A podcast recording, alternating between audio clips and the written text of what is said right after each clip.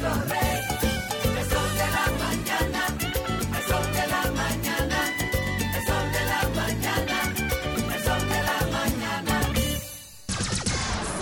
106.5. Son las 7 en punto de la mañana. Buenos días, dominicanos, dominicanas, ciudadanos, ciudadanas del mundo. Julio Martínez Pozo. Los comentarios de los temas más importantes en el programa de mayor influencia de la radio y la televisión nacionales. En este día de hoy, pues nosotros eh, vamos a compartir con ustedes estos temas en este jueves 27 de abril, año 2023. Estos temas que tenemos por aquí, eh, pues ya subrayado. El homicida de Bonao entendía que todos debían lealtad a su egocentrismo. El esquema eh, que alteró Guaidó. Vamos a hablar un poquito hoy del, del esquema que, que alteró Guaidó. Una pregunta. ¿Se beneficia Trump de Biden o Biden de Trump? Y entonces, eh, qué lástima, qué pena que la condena máxima sea de 30 años. Qué pena que sea solo una condena máxima de 30 años a propósito de Fausto Miguel Cruz, el asesino de Orlando Jorge Mera. Entonces, señores, empecemos por el señor Julio Campuzano Aria.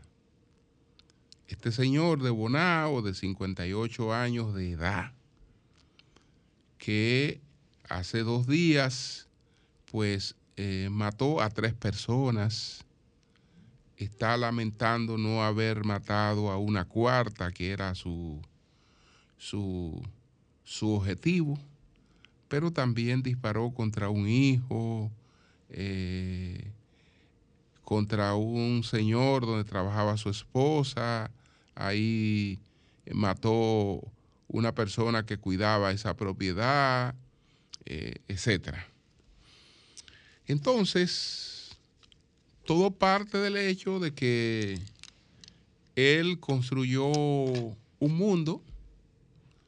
En ese mundo él tenía a su esposa, que era la que trabajaba en la casa del señor que resultó herido, donde mató al guardián de 52 años, su esposa, 51 años de, de edad, 50 y tantos años. Entonces eh, estableció una relación con una dama de 41 años. Y él dice que él estaba feliz, estaba viviendo los mejores tiempos de su vida. Se sentía feliz con su esquema, se sentía tranquilo. Y que entonces hubo una dama que eh, le destruyó ese esquema porque eh, le dijo a su esposa lo que estaba ocurriendo. Y la familia de él se enteró de lo que estaba ocurriendo. Entonces, la esposa le dijo, no hay ningún problema. No hay ningún problema. Quédese con lo suyo por allá y ya eh, dejemos esto. Usted no tiene nada que ver conmigo. Ah, pero el hombre se volvió loco. El hombre se volvió loco porque no era eso lo que estaba en sus planes. Eso no era lo que él concebía. Eso no era lo que él concebía. Eso, esa señora le pertenecía a él y ella no podía eh, tomar esa decisión que ella, que ella tomó. Eh, luego él se iba a ver en una desgracia y no podía dejar la otra para que entonces después buscara otra pareja. si ya no iba a estar para él, porque él iba a estar preso o muerto, eh, pues no iba a estar para nadie. Y entonces, con esa, con esa lógica, eh, él provocó esa tragedia en Bonao. Confluyen varios factores, desde, desde desde- desde el machismo, el egocentrismo, hasta el tema indiscutiblemente de la salud mental. De la salud mental, porque eso tiene que estar combinado con, con, con otros factores. Eso tiene que estar combinado con otros factores. El, dominicano, por lo general, eh, es un amante de su familia. Es un amante de su familia. Es decir, eso de, disparar contra un hijo, etcétera, la gente tiene que estar eh, realmente eh, alucinada totalmente. Totalmente fuera de sí para, para, para hacer una cosa, una cosa como esa. Y entonces, eh, el mundo de hoy se compone de muchas cosas. Tenemos que encontrar la forma de eh, priorizar, priorizar cada vez más en la atención de la salud mental. Hay que priorizarla. Una persona no puede estar brindando servicios con un arma de fuego eh, solamente en función de lo que esa persona aparenta. Bueno, este hombre aparenta un hombre tranquilo, este hombre no tiene problema porque tal vez no lo refleja, no tiene con quién hablarlo, porque también esto, esto ocurre cuando, cuando la gente se encierra en sí misma.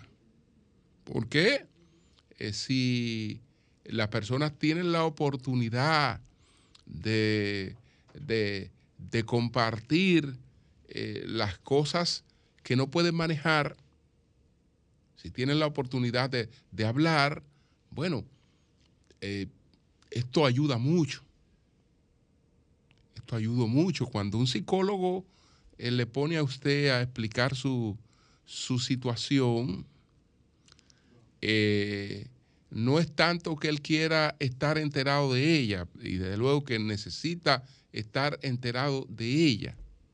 No, con la propia terapia que implica usted explicarla, eh, pues ya eso eh, va colocando la situación en las posibilidades eh, que son reductibles al, al manejo. Lo que una persona puede explicar, lo puede manejar. Lo puede manejar porque la explicación es una reducción de la dimensión de una realidad. Entonces, eh, se abre a escuchar, escucha, pero fulano, tú, no te puedes volver loco, esto es así, tú buscate esto, tú, tienes que tranquilizarte, cogerlo suave, hace esto, hace aquello, y, y darle tiempo. No, no, no.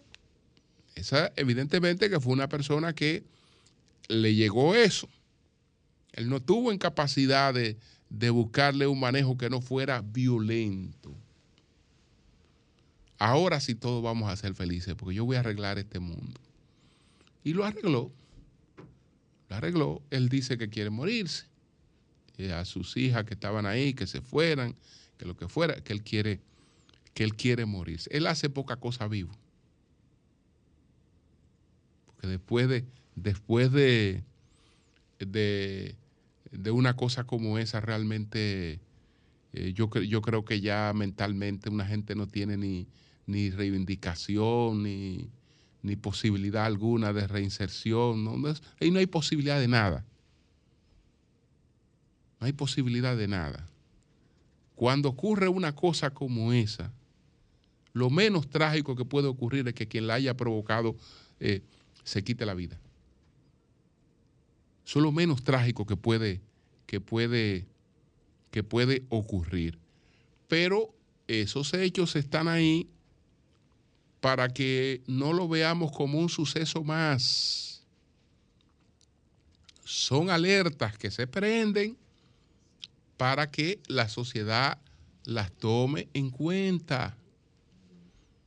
¿Cuántas personas tenemos por ahí con un arma de fuego que no están en capacidad mental de manejar ningún problema? de manejar ninguna situación, de manejar ningún conflicto, que no está en capacidad de manejar un, conflicto que se le presenta en la vida, que las cosas en la vida no son, no son planas, que no todas las cosas eh, se pueden tener, que, que, que la vida se establece en prioridades y una serie de, cuestiones.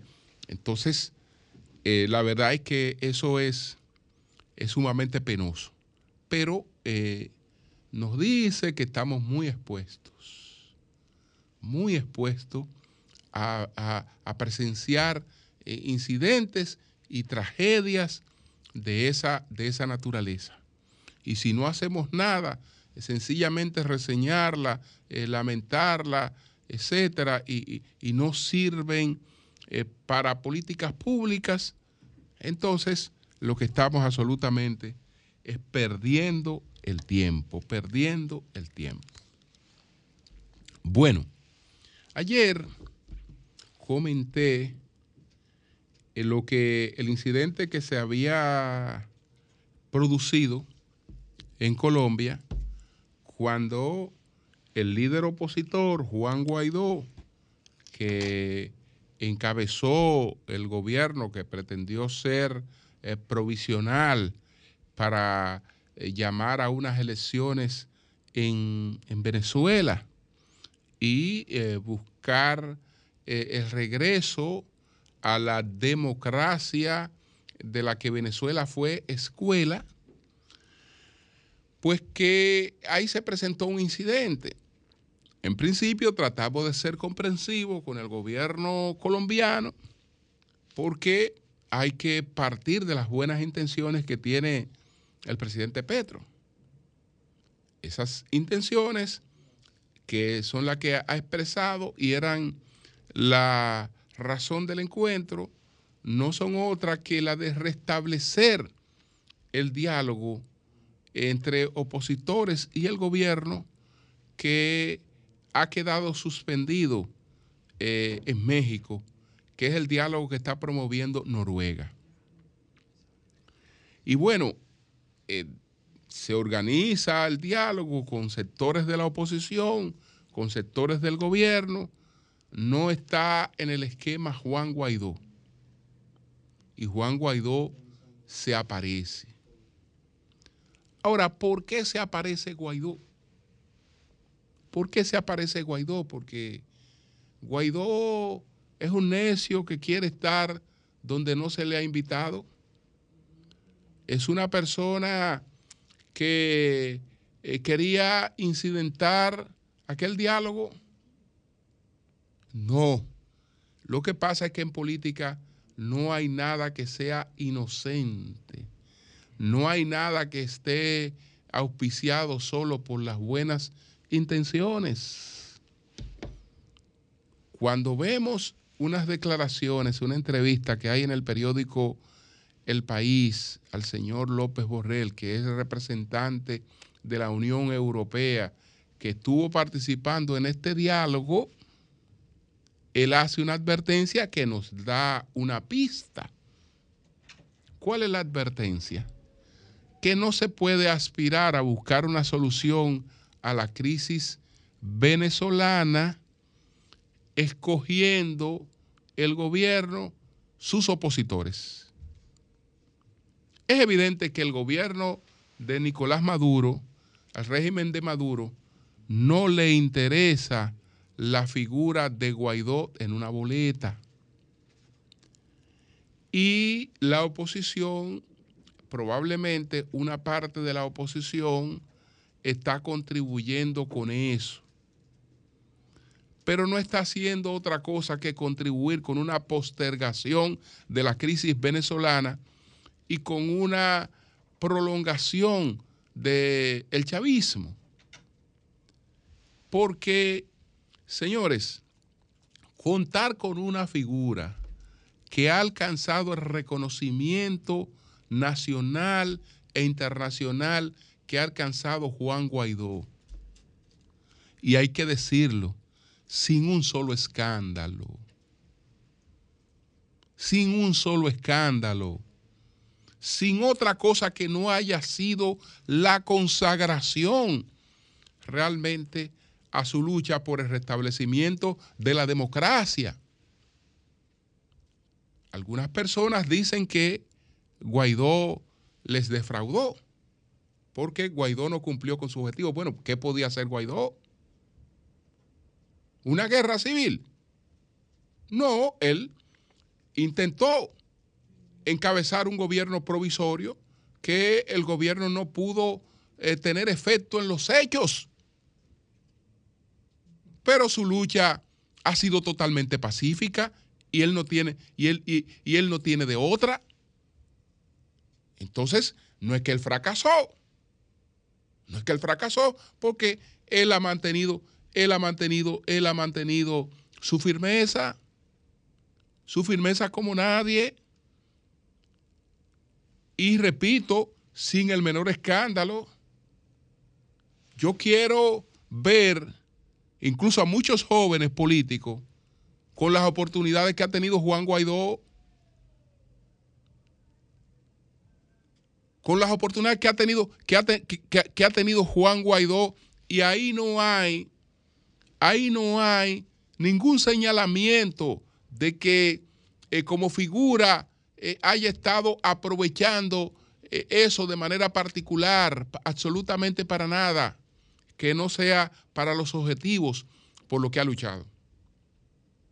Entonces, si se logra, si se logra que la oposición diga, bueno, que la oposición quiera hacer dos cosas, una parte de la oposición quiere hacer dos cosas supuestamente salir del chavismo, que no se va a salir del chavismo así, y por otra parte, eh, echar a un lado la figura de Guaidó. Es decir, la figura que usted ha construido, que usted tiene más, eh, eh, más encaminada, más encaminada, y que, ha, y, que ha proyectado una consistencia en su, en su liderazgo y una coherencia, pero además valor. Ha demostrado valor y coraje. Ahora, eh, ¿qué, ha planteado en Estados Unidos? No, no, no. Él no le interesa hacer, él, no le interesa asilo en los Estados Unidos. Su vida está en Venezuela.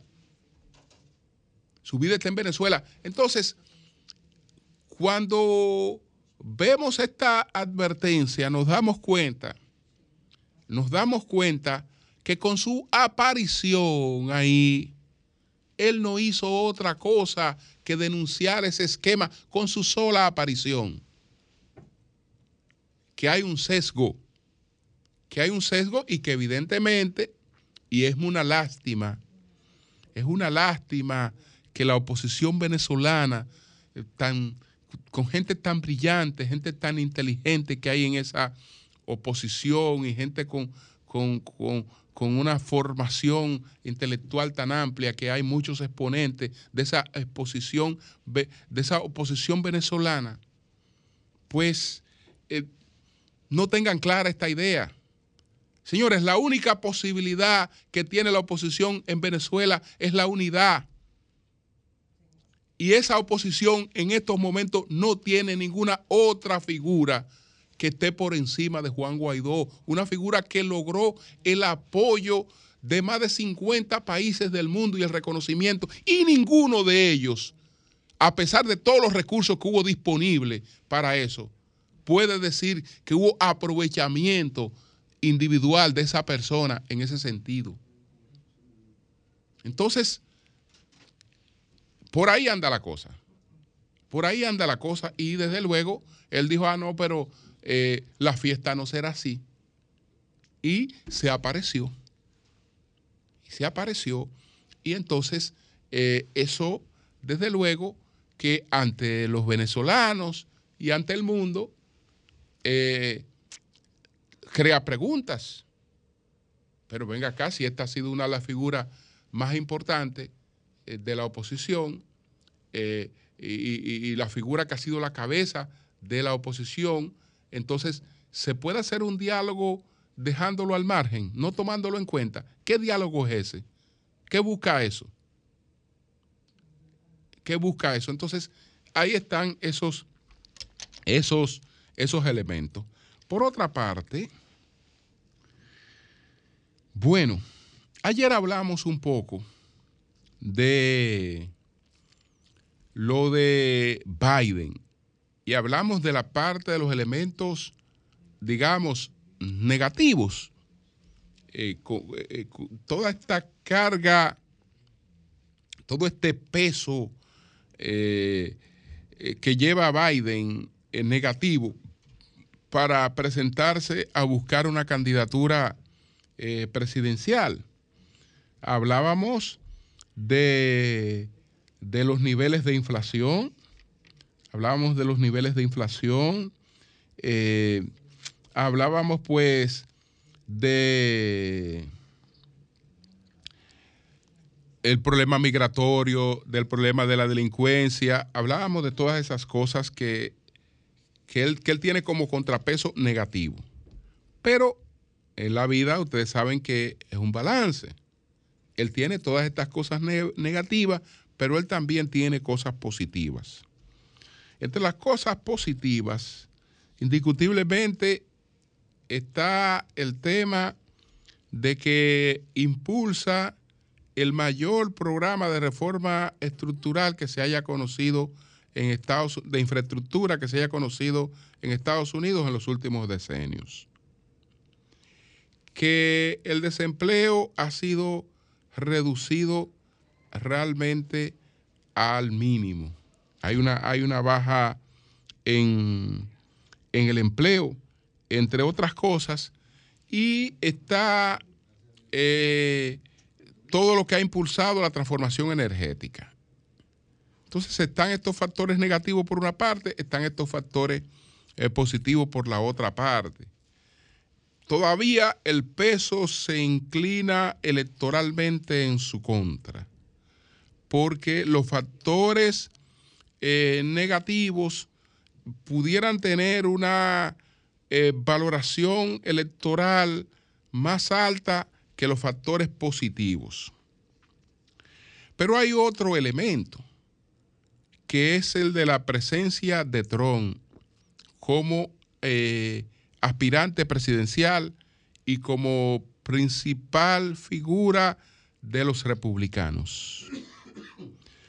Yo creo que hay una apuesta, hay una apuesta a enfrentar la figura de Biden eh, frente a la de Trump y llevar el elector a la opción del mal menor.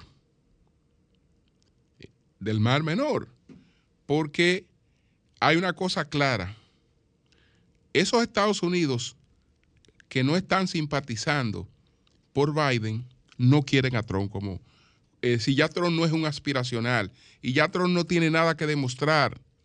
Porque eh, Trump podía ser una incógnita, eh, un empresario exitoso al frente del el país con una serie de promesas de que iba a traer de nuevo los empleos que se habían ido con la deslo- deslocalización de los empleos, que iba a hacer una serie de cuestiones, eh, realmente podía, podía generar esperanza en ese sentido. Pero ya agotó un gobierno y eh, hoy no es un factor de, de esperanza, aunque sí es una figura que marca eh, bien, relativamente bien en las encuestas. Pero a la hora de la racionalidad del voto, a la hora de la, racionalidad del voto, la apuesta es entre lo que representa Biden y lo que puede representar el regreso, el regreso de Trump.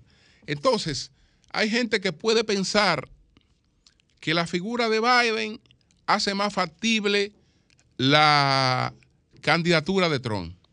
Pero también pudiera ser al revés, que lo que hace factible la candidatura de Biden es justamente la posibilidad de que el regreso sea Trump. Que el regreso sea Trump, porque no creo, no creo que, que sea un aspiracional. Naturalmente, la sociedad, la sociedad estadounidense nos es difícil a todos analizarlas ahora. A todos no es difícil analizarla ahora, porque no es la sociedad que hemos conocido siempre, porque esa sociedad ha tenido una sacudida que en términos sociológicos nadie sabe cuál termine siendo su comportamiento. ¿Cuál es la sacudida? Que ha dejado de ser una sociedad de clase media.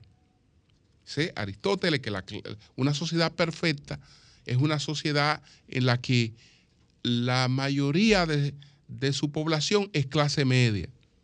Estados Unidos operó como el modelo mundial de la clase media, una sociedad donde había un predominio de la clase media. Ya desde hace años eso no es así.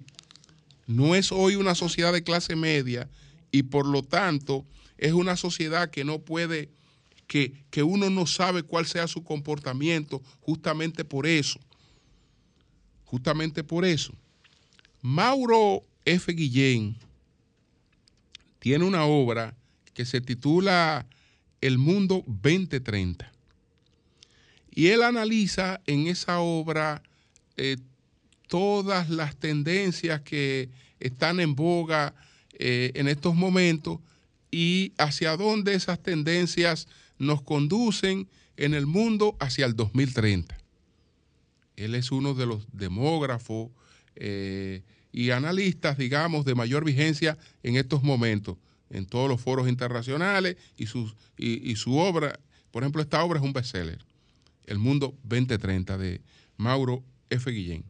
Entonces, los datos que doy sobre la clase media en Estados Unidos, cómo, cómo ha, venido involucionando, eh, parten de lo que él plantea.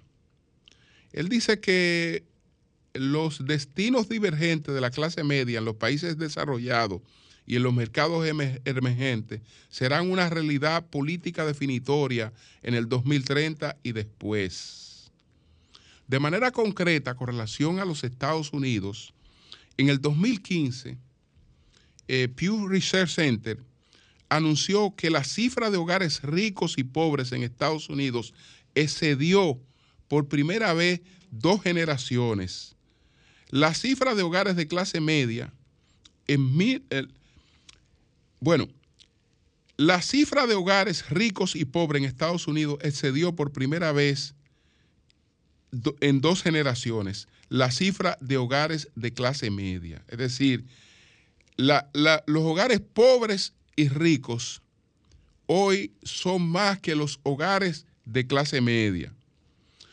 En 1971, había 80 millones de clase media comparados con los 52 millones por arriba o por debajo. En 2015 había 120.8 millones de familias de clase media comparadas con los 121.3 millones en los otros grupos. Es decir, había 128, había en 2015 había 120.8 millones de familias de clase media y había 121.3 millones entre clase pobre, mayoritariamente clase pobre, y los ricos. Y los ricos, recuérdense que el, equilibrio de la sociedad es eh, el predominio de la clase media. En la medida que ese predominio ya no es una realidad, pues eh, eh, los niveles de inestabilidad, pues ya se hacen incalculables. Como un reflejo del estancamiento de la clase media estadounidense, eh, bueno, él, cita, por ejemplo, lo que, lo, que, lo que ocurre en la serie de, Homero Simpson, que es un reflejo eh, para él de lo que ocurre con la clase media. Él dice lo siguiente, como un reflejo del estancamiento de la clase media estadounidense, Homero Simpson ha intentado cerca de 200 empleos distintos, desde eh, que el programa se transmitió por primera vez hace tres décadas sin mostrar el menor progreso profesional. 600 episodios y ninguna mejoría en su situación económica, que ese es un retrato para él eh, fiel de lo que ha venido ocurriendo con la clase media en los Estados Unidos. Por eso es una sociedad en estos momentos impredecible. El que dice conocer Estados Unidos y evaluarla en función del Estados Unidos que ha conocido, eh, probablemente eh, eh, tenga errores en, en, la visión porque ya eso no es lo mismo que nosotros habíamos, habíamos conocido. Bueno, por otra parte, señores, tengo que destacar, antes de pasar a lo de caso este Orlando, tengo que destacar lo, la nueva luz, la nueva esperanza de solución a la crisis ucraniana. Ya destaqué lo, ocurrió, lo que ocurrió en la Pascua, en la Pascua ortodoxa, que por primera vez hubo un intercambio de prisioneros, un intercambio importante entre prisioneros eh, ucranianos y prisioneros rusos. Que lo que no pudo Europa y, no pudo, y muchísimas mediaciones, lo logró el carácter ortodoxo de Ucrania y el carácter ortodoxo, el predominio ortodoxo eh, que hay en Rusia. El predominio de, esta, de estas creencias ortodoxas y que con motivo de la Pascua, de la Pascua eh, ortodoxa permitió que por primera vez se produjera un hecho como este, que es un hecho eh, importantísimo.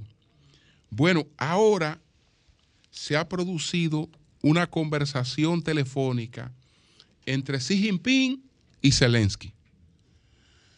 Xi Jinping estuvo reunido con Putin y ahí le planteó que él se iba a reunir con Zelensky.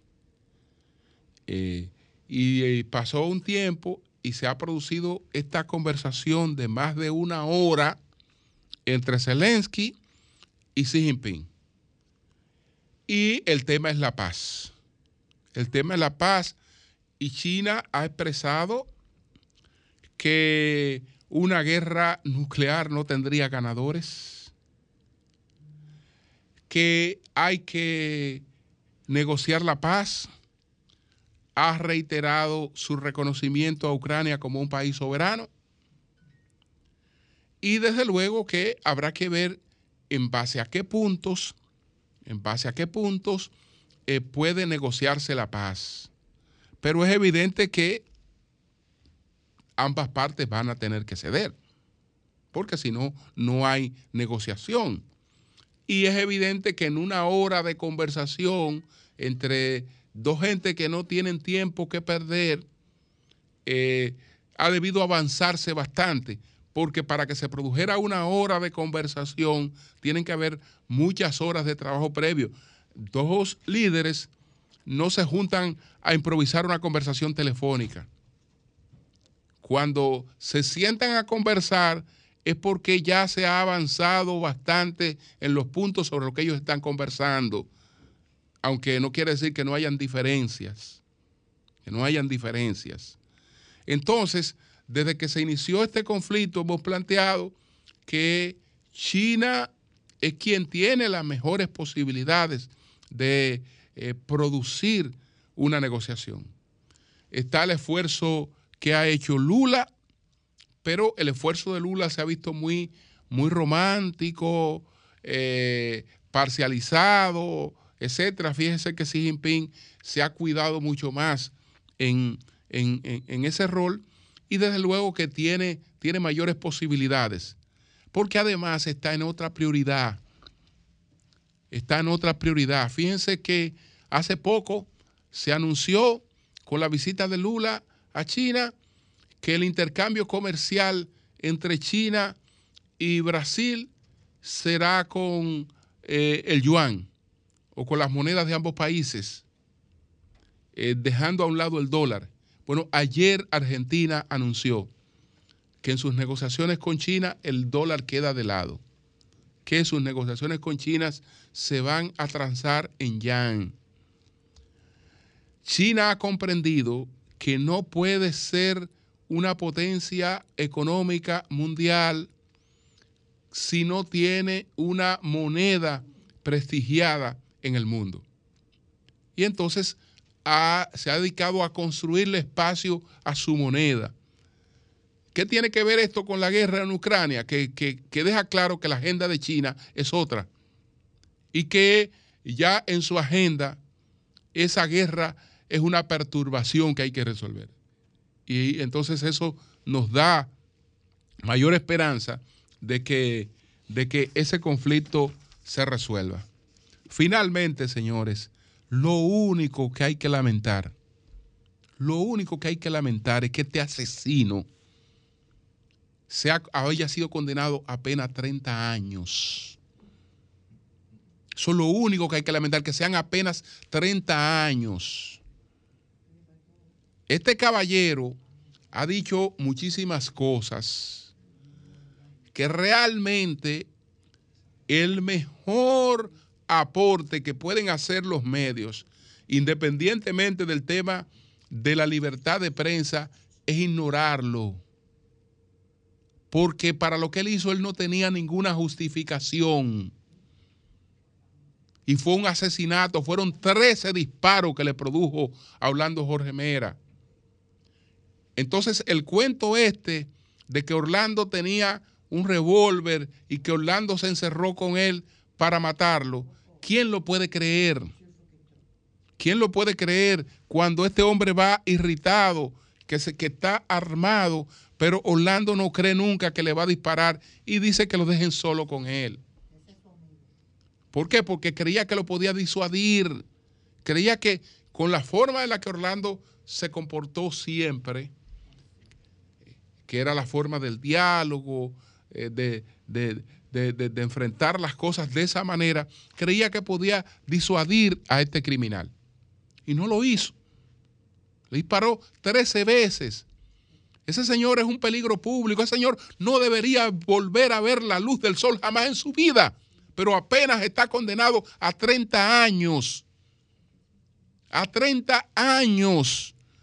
Él podrá decir todo lo que diga, que contribuyó, que no contribuyó, eh, podrá ponerle la cantidad que él le dé su, su bendita gana a la contribución que le haya que le haya hecho, la que le dé su bendita gana, a la contribución que le haya hecho, pero nada de eso, nada de eso tiene que ver con, con un crimen que no tiene justificación. No tiene justificación. Entonces, lo único lamentable, señores, lo único lamentable es que se pueda cometer un crimen como ese en la República Dominicana y no estén las agravantes, las agravantes que permitan que una gente como esa no vuelva a ver, no vuelva a ver la libertad jamás en la vida. Jamás en la vida. Eso es lo único lamentable. Lo único lamentable son los 30 años de ese asesino. Eso es lo único lamentable. Cambio y fuera. Buenos días, adelante. Buenos días, Julio. Bendiciones al Adelante. equipo.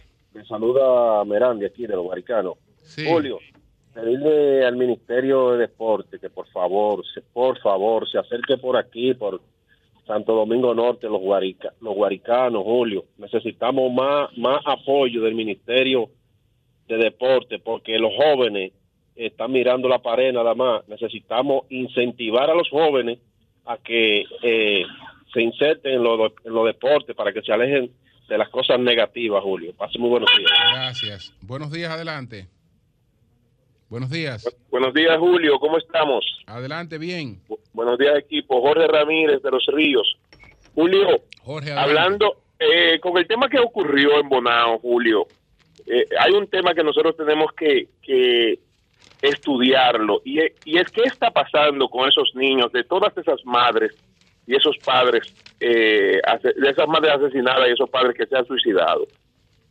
Eh, yo entiendo que nosotros tenemos que, porque esos niños vienen con un problema serio, un niño que vio a su padre matar a su madre y nosotros no tenemos una estructura que se faje a, ayudar a esos niños y ni siquiera darle un soporte económico, mucho menos un soporte emocional eh, de un psicólogo, de un psiquiatra que, tra- que trate ese, ese tema de esos niños. Nosotros, nosotros como Estado y como país creo que tenemos que darle, darle, ponerle atención a ese tema. Y en otro tenor, eh, el joven que acaba de llamar de Santo Domingo Norte, hablando Sí. del tema del deporte, Jorge, Jorge Rodríguez, director de deporte del Distrito Nacional, está haciendo un trabajo. Ahora mismo en, en el- en los ríos tenemos, vamos a tener un, un torneo en la Escuela Costa Rica con todos los niños Sí. de la Escuela Costa Rica, dándole formación al tema de los niños y a los barrios. Muchas Bien, gracias. Julio, y sigan avanzando. Gracias. Buenos días, adelante. Buenos días, mi hermano Julio Martínez Pozo. Adelante. El sol de la mañana. Tito Bien. Sánchez, la conciencia de los minas. Julio, yo quiero hacer un llamado al señor presidente Luis Abinader. Julio, el sector eléctrico, el presidente tiene que intervenirlo. Baja un, poco, baja, este. baja un poco el volumen de radio, sí. Ah, sí, sí. Es de este, es de sur, es de norte. Julio, la tarifa eléctrica es muy alta, la gente está al griterío. Presidente Luis Abinader, intervenga el sector eléctrico, que la gente no aguanta la factura eléctrica, muy cara. Pero Julio, yo conozco gente aquí en la comunidad, Julio, que pagaba dos mil y pico de pesos y está pagando cuatro mil y cinco mil pesos. Gente de casa de familia, hogares, hogares pobres. Presidente, le habla la conciencia de los minas con el respeto que usted se merece. Lo hago de buena fe. Intervenga el sector eléctrico para que esa factura baje. Muchas gracias. Bien, buenos días, adelante. Buenos días, Julio. Adelante. Julio, nosotros queremos saber cuáles son las medidas que nosotros los ciudadanos debemos tomar, ya que nosotros hacemos denuncias y estas caen al vacío. Tenemos información, estamos tras la prueba y tras la pista de que los carey están cayendo en Tramayo y Chinchorro en el Manresa. Ok. Lo están sacrificando en altamar para vender sus huevos. Dios mío.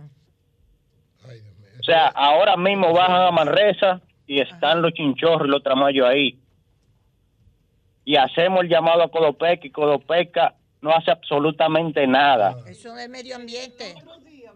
El subdirector de Recursos Sí, Marinos y Medio sí, sí, Ambiente sí. dice que Codopeca. Ajá, pero que hablamos con Codopesca y Codopesca dijo que era una responsabilidad de la Armada. De- de- de- Pero no es la armada, Pero, el medio ambiente. pero mientras tanto, mientras tanto, escuchen, tengo la información y la estamos tras la prueba. Ajá. Y cuando consigamos la prueba vamos a someter a esa gente. Nosotros entonces, ya que Codopeca no hace nada.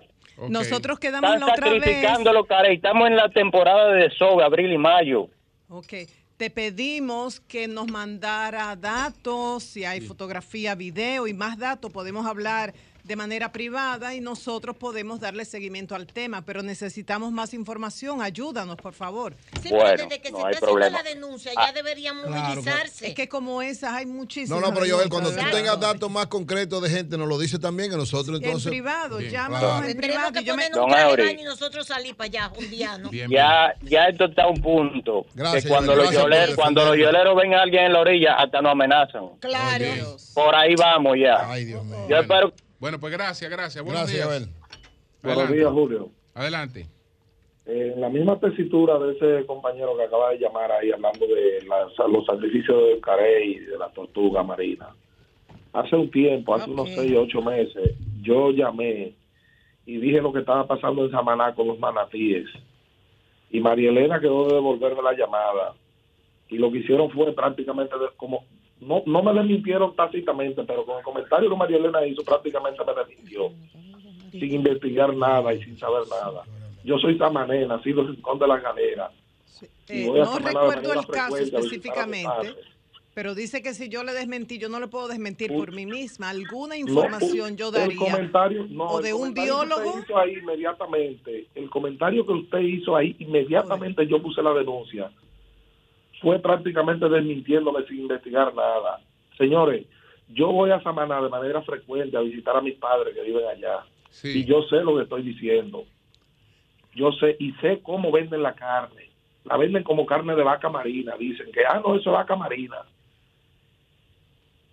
Y eso aquí se ha incrementado después que, este- después que este funesto medio ambiente está al frente de la situación. Están acabando con la flora, con la fauna. En Samaná, el Rincón de la Galera, acabaron con la cotorra. En el Rincón de la Galera no hay una sola cotorra porque iban una persona con una cotorra entrenada y con una pega y las agarraban en, la- en los montes. No hay una sola, una.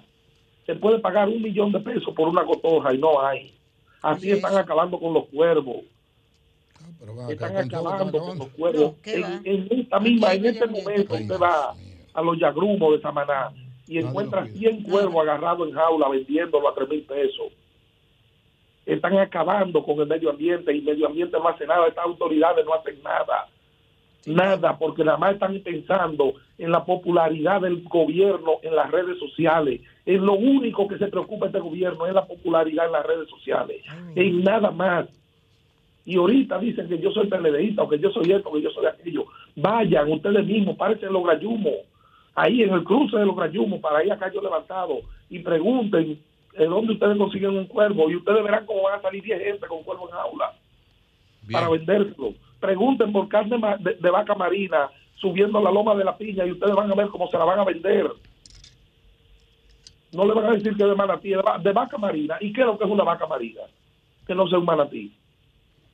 Bueno, pues gracias, gracias por eh, reiterar esa, esa denuncia. Responsablemente. Eso es verdad, el manatí en la todos vaca los días. marina. Sí, hermano. Así es. El manatí. Gracias, gracias por, por reiterar la denuncia.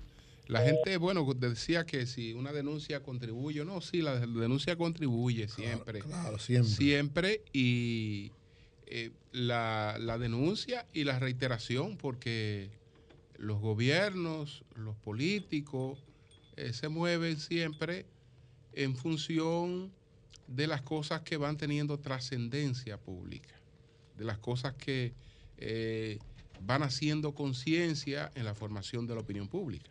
Así es. Entonces, el, el trabajo hay que hacerlo porque eh, es lo que da el resultado. Bueno, señores, vamos a continuar aquí. Vamos a continuar. Buenos días, doña Consuelo. Son las 7:51 minutos. Adelante. Gracias. Mire, me acaba de llamar, atención por favor a Joel, Joel que nos acaba de llamar. Joel Almonte. Exacto, Joel, mándame, mándame o mándale a Lea aquí tu teléfono. Yo lo tengo, yo lo tengo. Yo lo, Ah, tú lo tienes. yo lo puedo dar. Ok. Porque el defensor del pueblo Ah, se va a comunicar contigo. Ah, bien. Ok, don Pablo Ulloa ya me llamó y que... Es lo te- suyo, John Pablo. Sí, señor. Eh, eh, el, primer, el primer oyente televidente. que Y consciente de que la fauna marina forma parte, ¿verdad? Exactamente. Él es el defensor, con Z, fe- defensor del pueblo. del pueblo. Así que Joel, don Pablo Ulloa, defensor del pueblo, te va a llamar con respecto a la denuncia que acabas de hacer. Joel Almonte, ¿ok? Ya Él quiere el teléfono. Ya ah, ya se lo mandaste. Ya le mandamos el teléfono tuyo al defensor del pueblo. Gracias, don Pablo Ulloa. Dios lo bendiga. Mire, señores, son varias cosas rápidas que quiero porque me voy a detener en la reunión de ayer del Consejo de Seguridad un poco, que tiene que ver con el caso haitiano. Eh, por supuesto, haitiano y, y- y- más allá. Entonces, hay algunas, hay algunas informaciones importantes como el reforzamiento de nuestra frontera que asistió y le agradecemos mucho le agradecemos mucho las informaciones que nos está enviando nuestro queridísimo periodista amigo desde Dajabón que no deja de, de- estar pendiente, y es una de las cosas más importantes, no deja de estar pendiente de todo esto que está sucediendo. Ahí están las vistas que nos está mandando, que nos envió ayer Mateo Espinosa. Gracias Mateo, periodista, amigo. El, el- el- la persona que ustedes están viendo ahí, porque yo soy muy cuidadosa para que Pedro no me vaya a echar un boche, porque yo no sé nada de esos grados en el ejército. Pero la persona que ustedes están viendo ahí, me dicen que es uno de los militares más correctos que tenemos en las Fuerzas Armadas. Hizo un discurso que nos lo envió Mateo, que sinceramente me emocionó, porque él dice, le dice a, todos los soldados que están ahí, le dijo, oiganme esto, ustedes son la parte más importante del Ejército Nacional, del Ejército de la República Dominicana. Oigan qué cosa tan bella. Ustedes, todos los que pertenecen a, las Fuerzas Armadas son importantes, pero ustedes que son los, como que los que hacen el trabajo diario, son, eh, nos despertamos pensando en ustedes y en cómo le vamos a dar las mejores condiciones. Eso es un discurso de- del comandante, el mayor Carlos Antonio Fernández, comandante general de las Fuerzas Armadas, ayer en Dajabón, y entregando una serie de equipos. Eso está muy bien, porque imagínate, y ese discurso a mí me emocionó, yo no estaba ahí, me emocionó cuando ahora Mateo nos envió esto, pero yo lo que quiero decir, sigue el problema de la frontera, no son los puestos, los puestos, eh, eh, vamos a decir, formales, donde está el CEFRON, donde están nuestras Fuerzas Armadas, son los informales. Hay un estudio satelital dominicano que yo lo tengo porque me lo entregaron militares, no ahora. Desde cuando se hizo, años que se hizo ese estudio, donde están todos, ahí están ubicados todos los puestos, los pasos, los pasos ilegales para entrar a la República Dominicana, entrar y salir. Están todos los pasos ilegales, todas las trochas, los, los huecos, los vericuetos. Están ahí en un estudio satelital que tiene, tienen las Fuerzas Armadas Dominicanas. El presidente tiene que conocer eso. El ministro de las Fuerzas Armadas tiene, por supuesto, que conocer esto. Porque si lo conozco yo, que me lo entregaron hace años, no de ahora.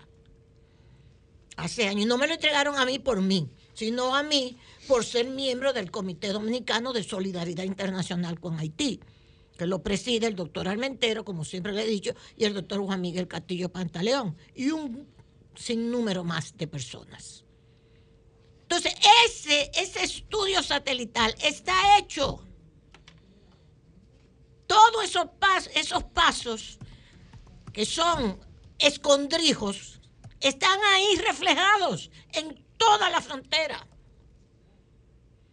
¿Entienden? Entonces los puestos que son el de Dajabón, el de Montecristi, el de Lía Piña, esto, por ahí vienen las mercancías, indudablemente, todo lo que sucede, de paso de mercancías, de paso para el mercado, etcétera. Pero por donde viene la gran migración de ilegales, es por esos pasos también ocultos que están estudiados, están localizados en ese estudio satelital que lo tienen las Fuerzas Armadas, mandado a hacer por las Fuerzas Armadas Dominicanas. Así que yo lo busco. Si no lo encuentran, yo lo busco. Está en los archivos de nosotros. Yo vaya que uno no puede estar hablando de esto porque ahorita cree que uno es un agente de, de la CIA dominicana. Una pendeja de esa. Y todos estos pro haitianos y todos estos periodistas pro haitianos que se han callado la boca, porque no dicen nada ahora. Después que nos atacaban y nos decían de todo a nosotros. ¿Dónde están? Ah, bueno, están en una embajada, el otro en qué sé yo qué sitio, la otra, ya tú sabes. Callados todito. Buenos pendejos, abusadores con este país. Para no decirle más. Ok. Mire, eso para saludar la presencia del comandante general que nos envió Mateo Espinosa en su visita ayer a Dajabón, el mayor general Carlos Antonio Fernández Onofre. Muy bello su discurso. Mire otra cosa. Voy a seguir ahorita con Haití, pero ahora, rápidamente, rápidamente. La situación que les dije ayer. Atención aquí, país. La situación que les expliqué ayer del First, del Banco First Republic, se ha complicado más. Se ha complicado más. Hoy, hoy ya se están haciendo los análisis, los, las deducciones de que las consecuencias, Eury, oye esto, de lo que puede significar esta situación del First Republic Bank. ¿Qué puede significar? algo muy grave en la banca norteamericana, dice hoy el análisis. Un análisis que se hace en el New York Times. El New York Times. Del New York Times. Por eso es que le busco el New York Times porque ¿a qué tú vas a buscar? ¿Vas a buscar otra cosa? Puedes buscar a Bloomberg, Wall Street Journal, etcétera. Pero bueno, ¿qué dice ese análisis de hoy? Que la, como se tambalea y tiene grandes pérdidas, este banco se tambalea. No, no puede seguir buscando prestado más dinero porque le está saliendo más caro pagar esos préstamos que hacerle préstamos a sus clientes. Pierde como quiera. Es que le han retirado una cantidad enorme. Entonces, ¿cuál es el miedo? Dice el análisis. El miedo puede ser que puede desacelerar una desaceleración rápida de la economía norteamericana si viene y se contagian otros bancos. El efecto contagio. Exacto, el efecto contagio, exacto. O, o que gran parte del país, porque gran parte del país, dice así mismo el informe, sigue siendo vulnerable al riesgo de una quiebra bancaria generalizada en caso de la corrida de los depósitos. ¿Ok? El contagio. Ese análisis está hoy en el New York Times, lo pueden buscar con el First Republic Bank. Puede haber contagio, puede haber una desaceleración de la economía, puede haber una situación muy difícil. Si se sigue, como te decía, contagiando la situación bancaria. Yo invito a que lean también, y que estaba oyendo esta mañana a Humberto Paniagua hablar sobre el caso del comentarista más famoso de la cadena Fox y de los Estados Unidos, el señor Tucker Carlson, despedido por la cadena Fox después que era un dios, un dios en Fox. Pero se pasó. Ahora se pasó porque ustedes saben, el, la, llevaron a la justicia, a la cadena Fox, a Murdoch, el dueño, Rupert Murdoch, lo llevaron a la justicia. La empresa Dominion, que es el sistema de votación que en la cadena Fox, la tesis de Trump era que le habían hecho fraude a través de los equipos de esta cadena que servía para la votación de este, este el equipo de, de la empresa Dominion le había hecho fraude el equipo y que los votos de él se lo contaba a Biden. Y Trump tenía esa posición y la Fox la reproducía. Y quien más habló sobre esto fue el señor Tucker Carlson, que se ganó una fama extraordinaria y un respaldo como no lo tenía ningún otro comentarista de la cadena Fox. Un dios. Pues ahora, con la condena a la cadena Fox y el acuerdo, no sé, no hubo una condena, pero hubo un acuerdo entre Fox y Dominion, la empresa de equipos de votación, de 778 millones y pico, cayó en desgracia Tucker y la cadena Fox lo despidió. Era un dios. Eso es para que algunos de nosotros sepamos que que, que, que, que, que, que, que, cuando conviene, conviene. Cuando ya no conviene, quítese de ahí. Como le han hecho a Tucker. Tucker ha buscado un abogado. Parece que para discutir su salida. Porque fue que lo llamó, lo llamaron por teléfono. Señor Tucker, no vuelva, que ya su último programa fue ayer. Una de las gerentes de la Fox. Ni siquiera fue eh, Murdoch que lo llamó. Después que era un que le aguantaban toda la mala crianza, porque tenía en su comentario una serie de cuestionamientos locos, una serie de comentarios más allá de lo que tenía que decir, que causaban irritación, a veces hasta por destemplados con las personas, a veces le dicen que eran conservadores racistas y hacía lo que le daba la gana, aunque fuera cualquier cosa lo que él le diera la gana de decir. Pues se le acabó el chiste, para afuera que va. Es un caso interesante que nosotros, los medios de comunicación, debemos analizar. Mira, doña Gonzalo, me dice Carmona, me, me llamó, Sí. que Trump tiene otra demanda de otra empresa de 1.500 millones, que también por haber hablado mentiras, por toda una serie de cosas, que es diferente al acuerdo de este. Al acuerdo, O sea, claro. que hay otra pendiente. Que hay todavía. otra pendiente. Bien. Después no le voy a hablar hoy sobre las filtraciones, porque ese es otro caso interesantísimo de este piloto o este técnico en aviación, Jack Teixeira, que di que con un juego sacó, ha sacado, el, el Washington Post, si usted lo quiere leer, lo está publicando, ha sacado y que documentos que los metía en un portal de juegos con sus amigos. Y ahora han descubierto que es un tipo violento. Ahora. Que es violento. Después de- y- ahora sí. Y eso me acuerda como Alice Oswald. ¿Ustedes se acuerdan de Lee Harvey Oswald, el que mató a Kennedy? Ajá. Ok. Que dicen que mató a Kennedy. ¿Qué dice? Le sacaron un expediente de que había vivido en Rusia, de que se había casado con una No, rusa. hay una foto montada con Una- un rifle. Con un rifle.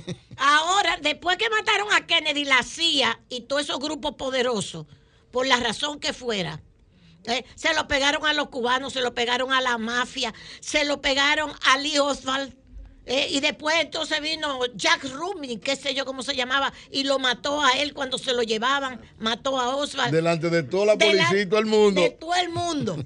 ¿Te acuerdas? Sí. Bien, pues ahora Teixeira también aparece como un tipo de 21 añitos, racista y violento. Que 21 por años. eso, 21 años es lo que tiene. Niño. Porque los americanos lo arreglan todo muy fácilmente. De una. Muy bien. Bueno, en las encuestas Biden tiene un 62% en contra. 62% de los estadounidenses en contra. Y un 66% en contra de los independientes en una encuesta reciente que se ha hecho. Pero ¿qué sucede?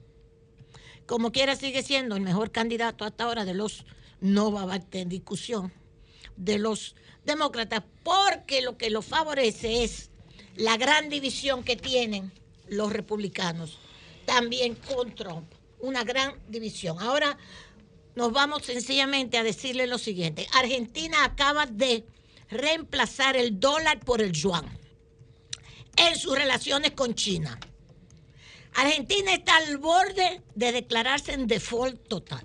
Le tienen una, una, una campaña para que salten los peronistas encabezados por Fernández, para que salten, le han cogido, le han sacado el dólar, se lo han subido, le han hecho barbaridades, una inflación terrible, un desastre Argentina. Macri le dejó la, la, la deuda más grande que ha tenido Argentina, se la dejó el expresidente Macri, y estos no han podido salir de ahí.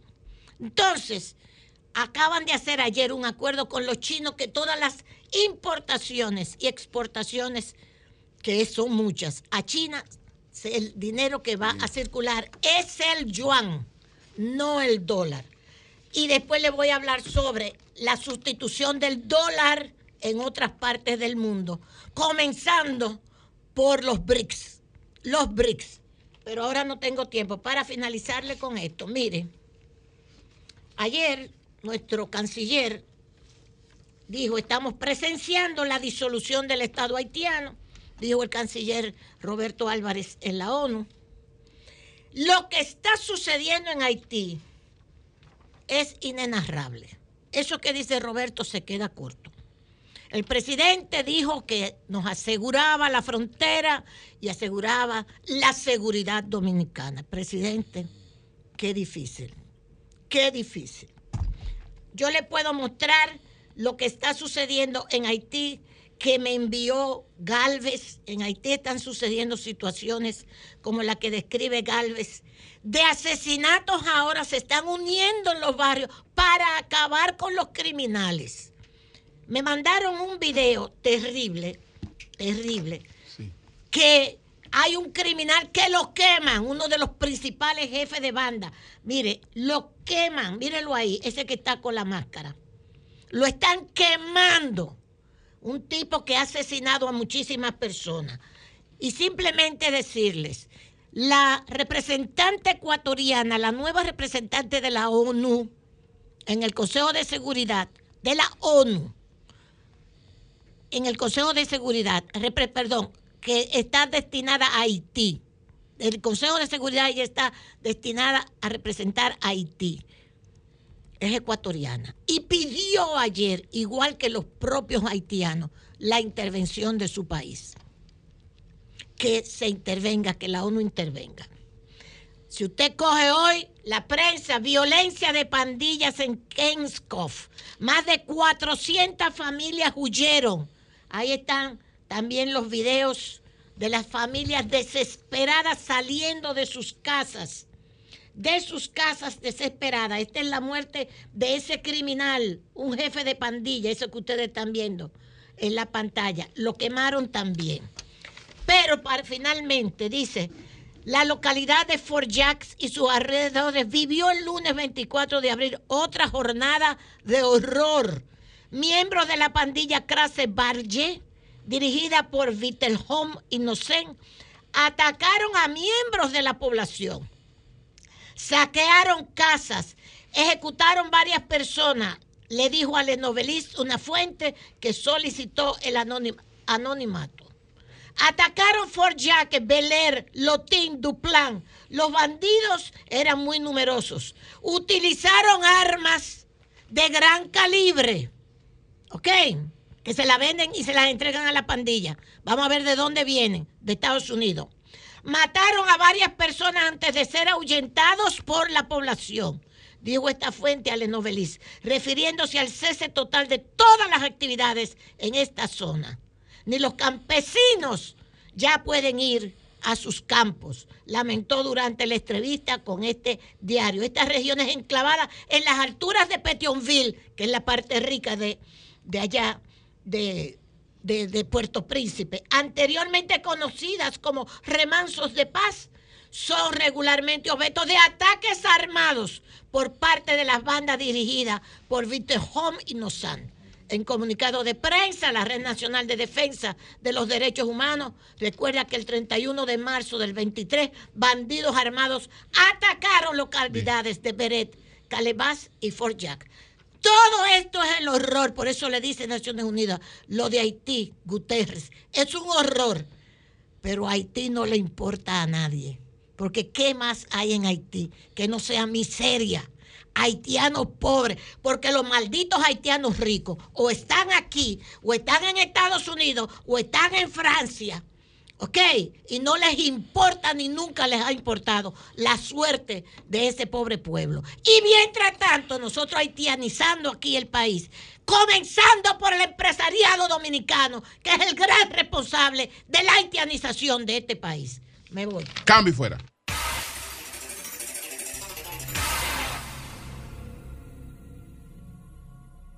Les tengo una gran noticia. Ya comenzó el cumpleaños Jumbo, la fiesta más grande del ahorro, con miles de ofertas para los yumberos hasta el 30 de abril. También disponible en línea en jumbo.com.do. Cumpleaños Jumbo, lo máximo.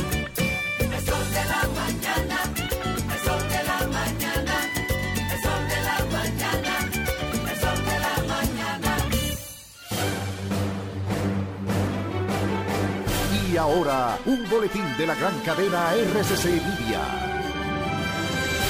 El cuarto tribunal colegiado del Distrito Nacional condenó a 30 años de prisión a Fausto Miguel Cruz de la Mota tras ser encontrado culpable de asesinato a tiros del ministro de Medio Ambiente Orlando Corquemera en junio del año 2022. Por otra parte, la Oficina Nacional de Meteorología prevé para este jueves, después del mediodía, aguaceros acompañados de tormentas eléctricas y ráfagas de viento en poblados del noreste, sureste, suroeste, cordillera central y la zona fronteriza. Finalmente, en Bolivia, cinco personas murieron al caer una avioneta minutos después de haber despegado desde un aeropuerto en el noreste amazónico del país. Para más detalles, visite nuestra página web rccmedia.com.do. Escucharon un boletín de la gran cadena RCC Media. Doña Consuelo, bienvenida. ¿En qué podemos servirle? Vine a cambiarle el aceite a mi jipeta. Ah, pues mire, le vamos a poner este aceite que dicen que es muy bueno. Eh, eh, déjame verlo. Mire. ¿Qué, qué? Ahí no dice Kendall. Mira, muchacho R. Échale Kendall y dale con confianza. Por naturaleza, somos seres felices. Disfrutamos de quienes nos rodean. Luchamos para alcanzar nuestras metas. Nuestra imaginación descubre mundos y nos impulsa a ser mejores. Por eso buscamos el mejor sabor de la naturaleza. Yogurt Rica. Encuéntralos en nuestros nuevos sabores. Natural sin lactosa, chocolate, piña y piña colada. Con menos azúcar y mejor sabor. Perfeccionamos lo mejor de la naturaleza porque la vida es rica. Soy Idanis Rodríguez, comisionado del Departamento de Transporte de la Ciudad de Nueva York.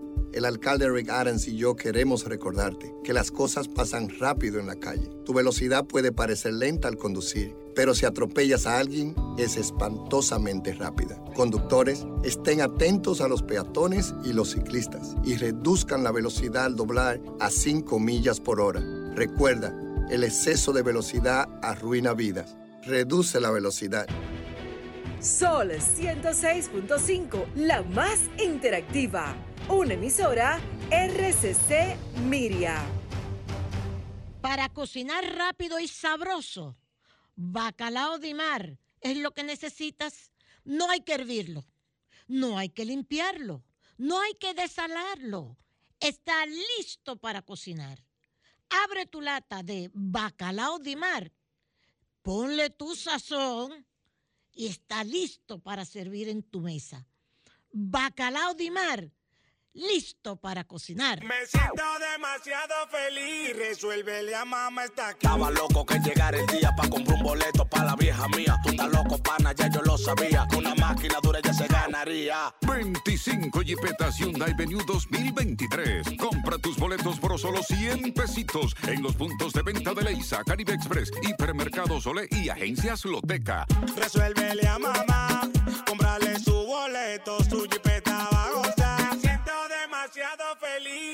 feliz, resuélvele a mamá está aquí. Sorteo sábado 27 de mayo. A continuación, las económicas. La gasolina premium 293,60. La gasolina regular 274,50. El gasoil óptimo 241,10. El gasoil regular 221,60. El gas 147,60. El gas natural 33,97. Finalmente, el precio del dólar. Para la compra 53,90. Para la venta 55,30. Hasta aquí las económicas por Sol, la más interactiva. Mi nombre es Juana Francisca Reyes. El nombre de mi esposo es José Castillo Rodríguez. Tenemos 48 años juntos. Tengo para decirle que yo me siento muy agradecida con Senasa porque he recibido los beneficios que ellos le prestan a uno. Cuando me llega el turno mío, le cogen medidas, lo pesan y así sucesivamente toman la presión, que evalúan a uno completamente. Me siento demasiado bien, bien de verdad. Estoy aumentando de vida casi todos los meses. Déjeme decir, pues yo sí tengo palabras para decir, porque soy vocera de eso. Yo me pongo y le digo a la gente que el mejor seguro que hay es el seguro de Senasa. Senasa, nuestro compromiso es tu salud. La noche a mí me dijo que llega el amanecer, en el cielo se anuncia la salida del astro rey. El sol de la mañana, el sol de la mañana, el sol de la mañana, el sol de la mañana. Sol 106.5. Son las 8.19 minutos. Buenos días, Marilena. Adelante. Buen día, Julio. Muy buenos días a todos. Cerca de 2 millones de visitantes internacionales han venido al Caribe en el 2019 detrás de las áreas montañosas. O sea, cerca de 2 millones de turismo de montaña en el Caribe. Y nuestra pregunta, ¿tiene las estadísticas el Ministerio de Turismo del impacto del turismo de montaña en la República Dominicana? ¿Conocemos la cantidad de personas que viven en las montañas, su nivel de pobreza, su nivel de aislamiento? ¿Cómo podemos impactar en estas personas en términos educativos, en términos de tomar conciencia de que pueden vivir de la naturaleza y a la vez preservarla?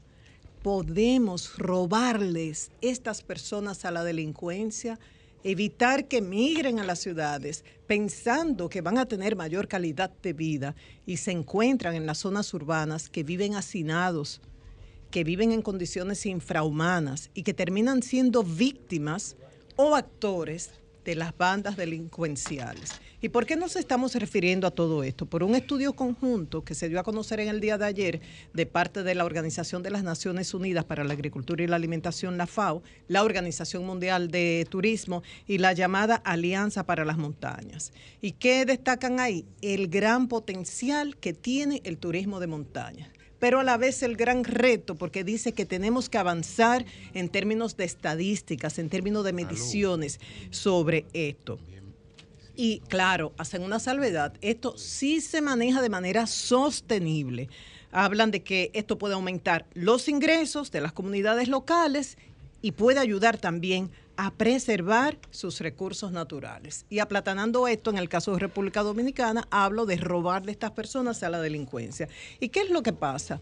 Cuando va una persona a la montaña que lo mueve diferentes objetivos, en un momento dado deportivo para los senderistas, puede ser también la observación de aves que atrae a muchos turistas a nivel internacional, a nivel científico para hacer investigaciones, para hacer fotografía, para observar pasajes o para aprender de la cultura. Ahí está el turismo sostenible comunitario que atrae, por ejemplo, a la ruta del cacao, la ruta del café. Estas personas son transportadas cómodamente hacia un lugar de la montaña y a partir de ahí visitan una tradición local sin necesidad de hacer ejercicios. Entonces, ¿qué pasa? Ese grupo que se transporta, por ejemplo, el que va a hacer senderismo, contrata guías, contrata eh, el servicio de mulos para llevar todo el equipaje y demás, las personas que van a cocinar, compran los alimentos localmente, buscan personas y contratan personas para organizar fogatas, organizar una serie de actividades, se están moviendo la economía local.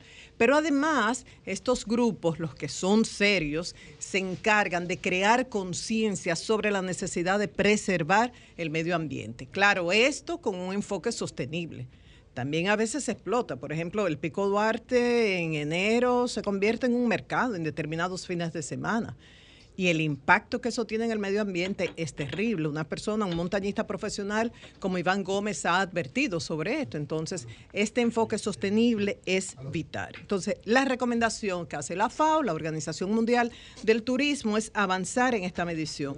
Dice que a nivel mundial, 1.100 millones de personas viven en las montañas, que son las más pobres y las que viven en peores condiciones de aislamiento. Y que el turismo ha sido, ha demostrado ser una especie de salvavidas para muchas de estas comunidades. ¿Qué hay que hacer? Estudiar el potencial, comprender su magnitud y sus repercusiones en términos económicos, sociales y medioambientales. Como decía, en el 2019 se calcula cerca de 2 millones de visitantes extranjeros tras las montañas en el Caribe. De esa cantidad, ¿cuántos habrían venido a República Dominicana? Ojalá que el Ministerio de Turismo tenga esa cifra. ¿Qué recomienda la FAO y la Organización Mundial del Turismo? Un esfuerzo colectivo entre sectores de, de organizaciones del sector privado y del sector público que tengan que ver con esta actividad. Y aquí tenemos muchos. Y solamente por citar dos nombres, tenemos desde Iván Gómez, montañista profesional, subió al Everest, dedicado a, esta actividad, a promover también el turismo eh, oficial del Ministerio de Defensa, trabaja en la alcaldía, también tuvo, estuvo trabajando en el CEMPA. Iván Gómez sabe de esto, eh, trabajó, hizo un trabajo extra, extraordinario en la zona alrededor del Pico Duarte, pero también tenemos una Thais Herrera. Thais Herrera ha subido tres de las siete cumbres más altas del mundo. Y al igual que Iván, es una, una líder motivacional. Entonces son dos personas con las que podemos contar para información sobre esta actividad. A nivel de grupos, tenemos la Brigada Ecológica Diana Vargas, tenemos senderismo, el Timorillo en Bonao. Cada zona tiene promotores de esas áreas y con estas personas se puede contar para ayudar a estas comunidades. Entonces, y hay, y hay organismos internacionales como la Agencia de Cooperación de Japón que promueve el turismo comunitario sostenible hay que impulsarlo y esperamos más datos sobre esto. Y por otro lado, a, propósito de Laureano Domínguez, el colombiano investigador, periodista que escribió este libro, Nos quedaba el mar, que estuvo el martes acá en el país. Miren, él promueve el agua de mar como para preservar y o recuperar la salud, para nutrir y para el consumo diario en los hogares como una forma de enfrentar la crisis de agua. Entonces, no vamos a dar como bueno y válido lo que él dice, pero podemos investigarlo porque nos conviene. Yo voy a hablar de mi parte personal. Vengo de una escuela de periodismo donde el periodista no es noticia, el periodista sencillamente informa, pero a veces el testimonio de uno puede aportar. Creo que en este caso eh, lo digo por eso, porque aporta. Hace cerca de dos años, cuando el doctor Frank Canelo trajo unos, unos naturópatas colombianos para promover el uso del agua de mar para fines terapéuticas, yo estuve allá confiada tanto en Manolito Prince, que fue uno de los promotores, junto al doctor Frank Canelo. Y no solamente la consumí durante un tiempo, sino que utilicé el otro tipo de terapia, que fue el agua de mar inyectada. Y los resultados en mi caso fueron muy positivos, fue a nivel preventivo, no por nada específico, pero sí vi los efectos. Ahora bien, como periodistas también vengo de una escuela donde hay que recordar siempre que cuando uno habla de temas de salud, se le dice a la persona, usted no puede tomar una decisión si no está siendo acompañada por un profesional de la salud, porque esto es muy serio.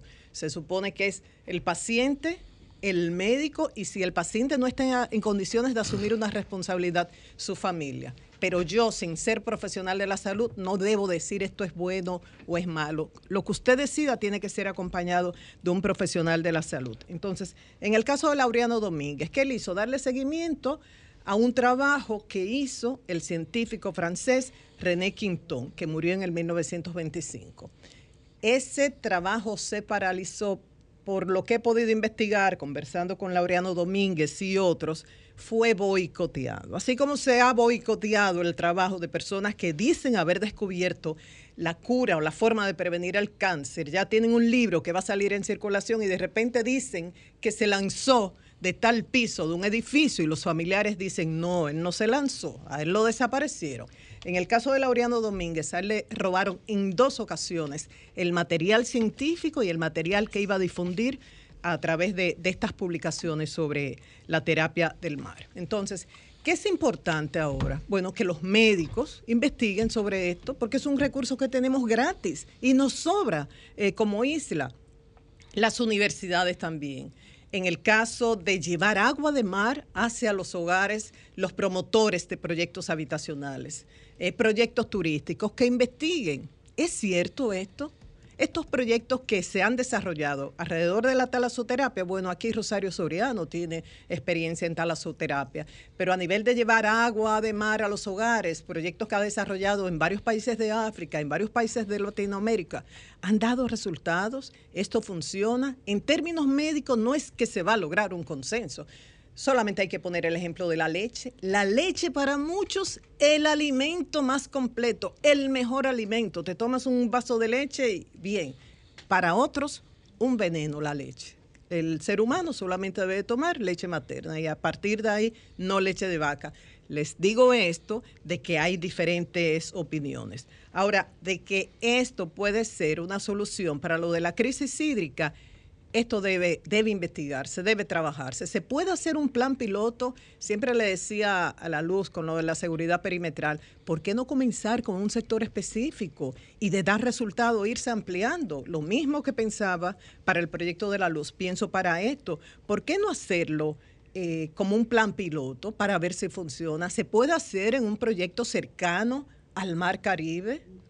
Algo importante, Laureano Domínguez insiste en que esto debe ser gratis, que el dinero no debe estar envuelto y critica la competencia que ha habido de varias compañías porque se venden ampollas de agua de mar y, tenemos imágenes de atletas de alto rendimiento reconocidos mundialmente tomando su agua de mar, pero él dice, esto debe ser gratis.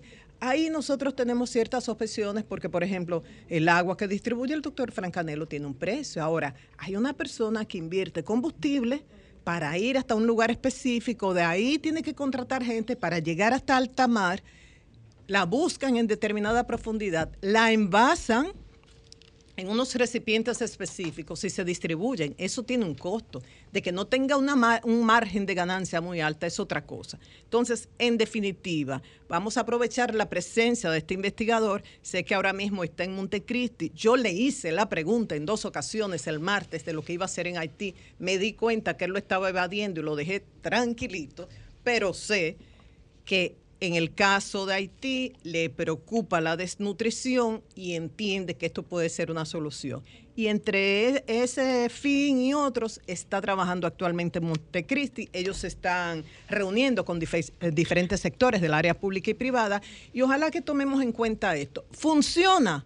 Aplicarlo. No funciona, descartado y a seguir buscando otros recursos, Julio.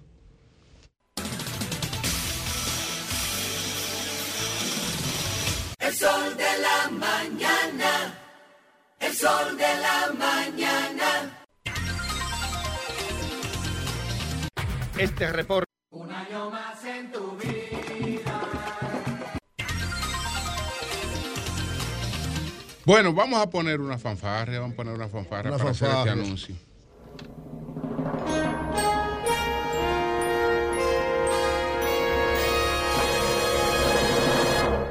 Bueno, señores, ayer estuvo con nosotros Daniel Alejandro Guerrero Suárez. Es un joven de apenas 18 años de edad que consiguió media beca para eh, estudiar ciberseguridad en uno de los institutos más prestigiosos de Boston. Él, eh, pues, eh, vino aquí, había hablado con José, vino aquí. Él y su madre vinieron ayer aquí eh, para eh, solicitar, pues, auxilio para la otra parte que tienen que pagar, eh, planteando que incluso sería en términos iniciales, porque este joven tiene posibilidades amplias después que esté un año en Boston eh, de, de- de conseguir trabajo. Sí. Eh, inclu- incluso, incluso ya lo han llamado de varias empresas. Entonces, vamos a anunciar, y esto es muy importante, vamos a anunciar que de manera personal, personal, no el banco, sino el personal, el licenciado Samuel Pereira le está donando 10 mil dólares. ¡Wow! ¡Qué bien! Es decir, él requeriría todavía 10 mil dólares más o, vende- o 12 mil dólares más Sí, 12 mil. de la parte mínima de la que hablamos en el día de, de ayer, por lo menos para tener cubierto un primer año. Exacto. y poder tener tiempo de buscar los De otros. beca y 10 ya. mil, porque los 2 mil yo los voy a conseguir. Ah, qué bueno. Desde ya. Ah, Ya, pues, wow. Qué bueno, qué bueno. Entonces, Faltan 10,000. eh, entonces Sí. faltarían, faltarían 10 mil dólares. 10 mil dólares. Entonces, gracias, gracias al Samuel licenciado Pereira. Samuel Pereira. Y Cambio y fuera.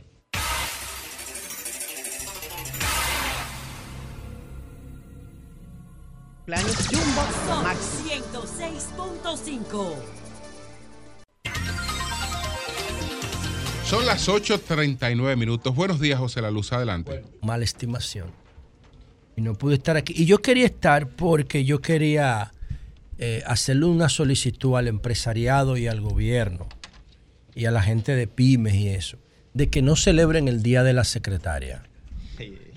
No, eso no debe Yo celebrarse. se lo celebré ayer con Katia, la que trabaja con nosotros. No, no, no debe celebrarse eso porque, porque, Saludos a Katia. bueno, hay muchos, hay cuántos trabajos hay en la República Dominicana. ¿Cuántos hay? Pero es un puesto de alta confianza. Está, está en la ley de función pública. ¿Tú, qué- ¿Tú crees que el puesto de secretaria es de más confianza que la mujer que te cuida a tus hijos? Ah, no, también. ah. Y que duerme dentro de tu Ah, casa. no, ¿Y por qué no, hay un día del no. trabajo de Hay servicio ponerlo, residencial? hay que ponerlo. No, lo Ah, que ocurre es, lo que ocurre es que si ustedes se dan cuenta, yo estaba escuchando ayer en la tarde el programa de Hochi, del mismo golpe, ellos le dedicaron un tiempo importante al tema de la secretaria y Hochi decía, y su staff, su equipo que lo acompaña, que la importancia del Día de la Secretaria ha decaído en esta época. Que antes el país se paralizaba el Día de la Secretaria como si fuera un día festivo. Y que eso ha ido cayendo. Ok, pero ¿por qué eso ha ido cayendo? Por el empoderamiento de la mujer. Por el empoder- empoderamiento de la mujer que se da después del fin de la Guerra Fría. Ya la mujer, la secretaria, es, depende más de sus calidades, de su calidad como técnico, como, como asistente, y, ve el tema como una transición hacia la profesionalidad o hacia otro tipo de oficio eh, más independiente que la secretaria. Y el perfil de la secretaria tradicional ha entrado en crisis. Pero yo pienso que hay que darle un golpe definitivo a eso. Y el golpe definitivo es que el gobierno y el empresariado no celebren eso, porque eso afirma, confirma, reafirma no solamente el tema de la discriminación, sino la cosificación de la mujer. Y a mí me hubiese gustado mucho, y creo que todavía estamos a tiempo, para que el Ministerio de la Mujer haga una reflexión al respecto, no que haga lo que yo digo, sino que haga una discusión, un foro sobre el tema del Día de la Secretaria. Tiene que haber un Día de la Secretaria, tiene que celebrarse eso cuando no se celebra ningún otro oficio Qué en el bueno país. que tú dices eso. Ah, el día del trabajo. El día del trabajo, pues ahí la secretaria está incluida. El próximo lunes ya vamos a tener un fin de semana larga. Qué bueno Gracias que tú día Qué bueno que tú dices eso, José porque yo tengo una observación a toda, al mismo ministerio y a todas, a todas las defen- a todas las acciones de defensa de la, de, la, de la mujer y de la integridad de la mujer. Cuando ocurren cosas de este tipo, que tienen que ver más con las posiciones públicas y del sector público, figuras públicas y, y- y posicionamientos de este nivel, se generan las críticas. Pero el sector comercial, publicitario, tiene a la mujer como un objeto permanente para la venta de todo, cosificación. Y no hay ningún tipo de crítica ni foro para revisar el machismo y la cosificación de la mujer en la inmensa mayoría de los contenidos publicitarios. Eh, se hacen críticas. Ah, muy Si tú- poca. no, y si tú vas a talleres, por ejemplo, Si es que privado, es facilita difícil. una compañera nuestra, Millicent Uribe, que está los sábados, es acá en Sol de los sábados, ella te pone numerosos ejemplos en ese sentido. Sí, pero Y- en el debate y público yo no lo veo. Y la luz se refiere a eso en el qué? 2023 que estamos. Imagínate hace 10 años, 15, Se 20. paraba el país, dice. Se paralizaba el país a partir del mediodía, pero además se llenaban aquellos Se llenaban las negocios, tú sabes. Las cabañas. Aquellos Ahora- negocios. ¿Y por qué- tiene que ver eso con cabañas? No, no, te tú verás que tiene que ver. Atiendan Yo lo este, entiendo. escuchen esta. el- no claro. lo voy a, a- a- no lo voy a cantar ni nada, porque no. Tú pero puedes quiero. cantar. Sí, pero yo Heroína quiero. solitaria. Yo quiero nada más. Ah, secretaria, secretaria. Sí, la que esta y- canción para mí define el perfil de la secretaria que debemos dejar atrás. Dale. No significa que entre una secretaria y un empleador no pueda surgir una relación porque están interactuando en el mismo espacio y eso se puede dar natural, real, pero en la mayoría de los casos es una, es una condición de poder que se expresa, de dominio, que se expresa. Entonces, oigan esta canción de este grupo que tuvo aquí, Mocedades, que es un grupo de, del siglo pasado español, un cuarteto de voces, y que todavía sigue haciendo conciertos. Entónala ahí, entónala. Dice aquí, Cántala. te- no, no, no, lo que quiero es eh, describir algunas letras para que ustedes vean por qué debemos dejar atrás esto. Dice aquí, te firmé mis 20 años, te ayudé a subir peldaños y entre copa y copa me hice necesaria. Oigan esta vaina. Y al negarme a ser amable me ignoraste y solo fui tu secretaria. Hemos compartido juntos tus fracasos, tus triunfos y hasta creo haber tejido yo tus canas pero allá a las 7 en punto tú te ibas con lo tuyo y yo a mi casa. Fui también la Celestina de tus citas clandestinas y aprendí a estar bien callada. Luego un guiño de malicia, una caricia de cumplido y un gentil hasta mañana. Era yo quien escogía las flores que cada día enviabas a tus jóvenes amantes. Era yo quien te firmaba las tarjetas hasta en eso, secretaria. Fui también la Celestina de tus citas clandestinas y aprendí a estar bien callada. Secretaria, secretaria, la que escucha, escribe y calla, la que hizo de un despacho su morada, casi esposa. Oigan esa vaina. Casi esposa, buen soldado, enfermera y un poquito enamorada. Ese perfil de secretaria nosotros tenemos que superarlo si nosotros queremos empoderar definitivamente a la mujer. Que no se lleve de mí el Ministerio de la Mujer, que haga un foro, una reflexión, porque nadie se refirió ayer en términos institucionales a esto. Y yo estoy seguro que en el día de ayer, en el gobierno, cientos y cientos de instituciones públicas celebraron el Día de la Ahora una pregunta. No van a celebrar el Día del chofer, Una pregunta, ni de la ascensorista, ni de la mujer del café. Una pregunta, la luz. ¿Tú crees que eso se parece, es igual o se parece a las canciones urbanas que ponen a la mujer como un pedazo de nalga? El, Totalmente. el 99%. Totalmente. Porque hace un foro para el tema de, Sí, de la canción. pero de- hay que ¡Todas! hacer- pero oye, ¿por qué? Oye, ¿por que hablan qué? de que tiene mucha, mucha. Dale, mucha. dale. Oye, oye, oye, ¿por qué yo le pido esto al Y mira, gobierno? Mira, tipo liberal. el gobierno, el gobierno es el que tiene que regular a los artistas. Los artistas no se van a regular solos. La mayoría de los urbanos que vienen de esos barrios no tienen el más mínimo criterio ni idea de lo que significa un límite ético ni legal. Sí, es el Estado que tiene que regularlo. Por ejemplo, una paja de coco, pa. por ejemplo, échaselo así. yo promuevo, yo, yo, yo, yo apuesto por el liderazgo artístico de Toquicha, apuesto. Pero la canción Calentura Vaginal, si yo hubiese sido el gobierno, le pongo un millón de dólares de multa a ella y a todo el que la reproduzca. Pero esa es la canción. Pe- no, porque te pongo un caso porque para mí esa canción es una agresión a la patria. Porque agrede la educación a los niños. Sin embargo, el gobierno no entiende que tiene unas herramientas ahí, se lo dejé, el artículo 50 de seguridad perimetral, la, la seguridad cultural, pero ellos no lo hacen. Entonces, en, en este caso, los artistas no son tan culpables como las instituciones que promueven eso el Día de la Secretaria. El empresariado prohíba eso el Día de la Secretaria, prohíbanlo. Ustedes quieren reconocer a su secretaria, denle un bono, pero no se lo den el día 26 de abril. Déjenlo cualquier día, porque hay que quitar eso de que la secretaria, para, para que sea friendly con el, con el jefe, hay que, que, que celebrarle un día para después llevarla para una cabaña. Entonces eso no está bien, porque eso es lo que promueve, entre otras cosas, la cosificación de la mujer. Por otro lado, señores, miren, por otro lado, este, este caso de que doña Consuelo trataba más temprano, eh, que doña Consuelo trataba más temprano de el presentador de Fox, yo creo que eso a nosotros como medio de comunicación nos está diciendo que pongamos la barba en remojo. Y yo le quiero dedicar este comentario a Antonio Espaillá, que es el presidente de RCC Media. ¿Por qué? Porque aquí hay demasiada gente opinando, demasiada emisora, y lo que estamos viendo con esta demanda que le ganó esta empresa Dominion a Fox News, que Fox News es el vocero de las posiciones conservadoras en Estados Unidos, así como CNN es el vocero de las posiciones demócratas. Y desde el 2016, cuando, cuando Trump ganó la presidencia, Fox le entregó el, el prime time, el horario prime a Tucker Carlson. Se lo entregó. Desde el 2016 él se convirtió en una bocina del gobierno de Trump. Cuando Trump perdió las elecciones en el 2020, entonces Tucker Carlson, ¿qué hizo? Empezó a reproducir el, el discurso de Trump.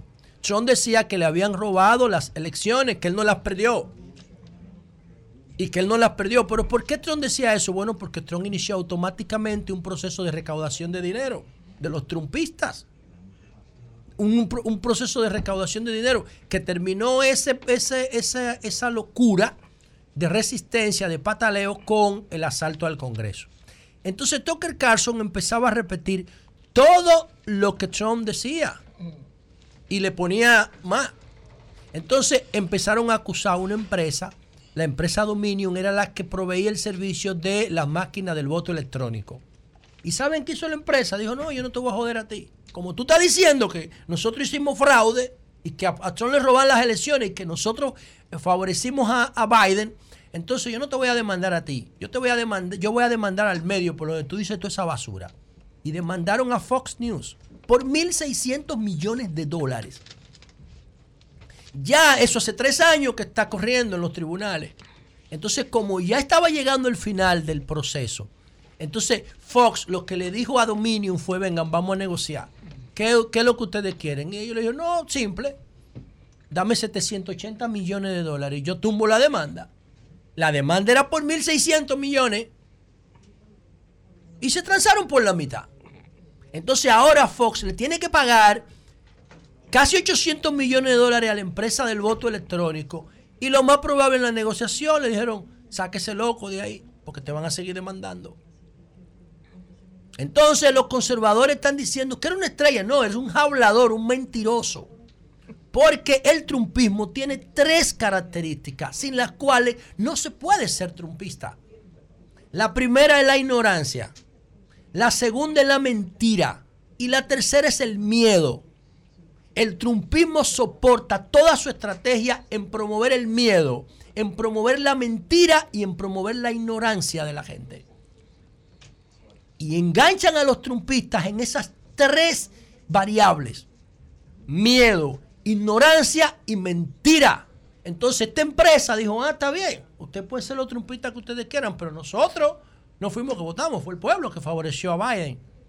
Vamos para los tribunales. Y demandaron a Fox.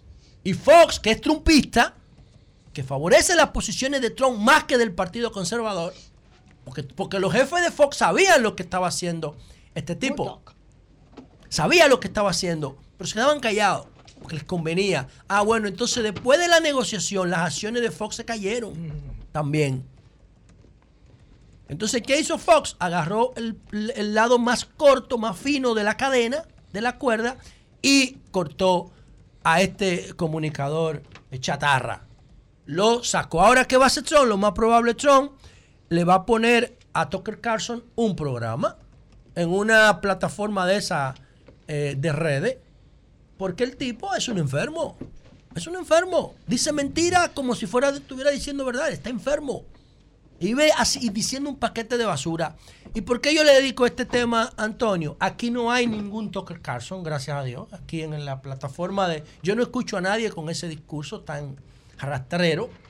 Pero lo que sí yo creo que el que dice algo, no en este programa, en cualquiera de los medios de RCC, tomando en cuenta el precedente que va a sentar esta sentencia de Fox contra Fox News, tiene que por lo menos poder probar algo.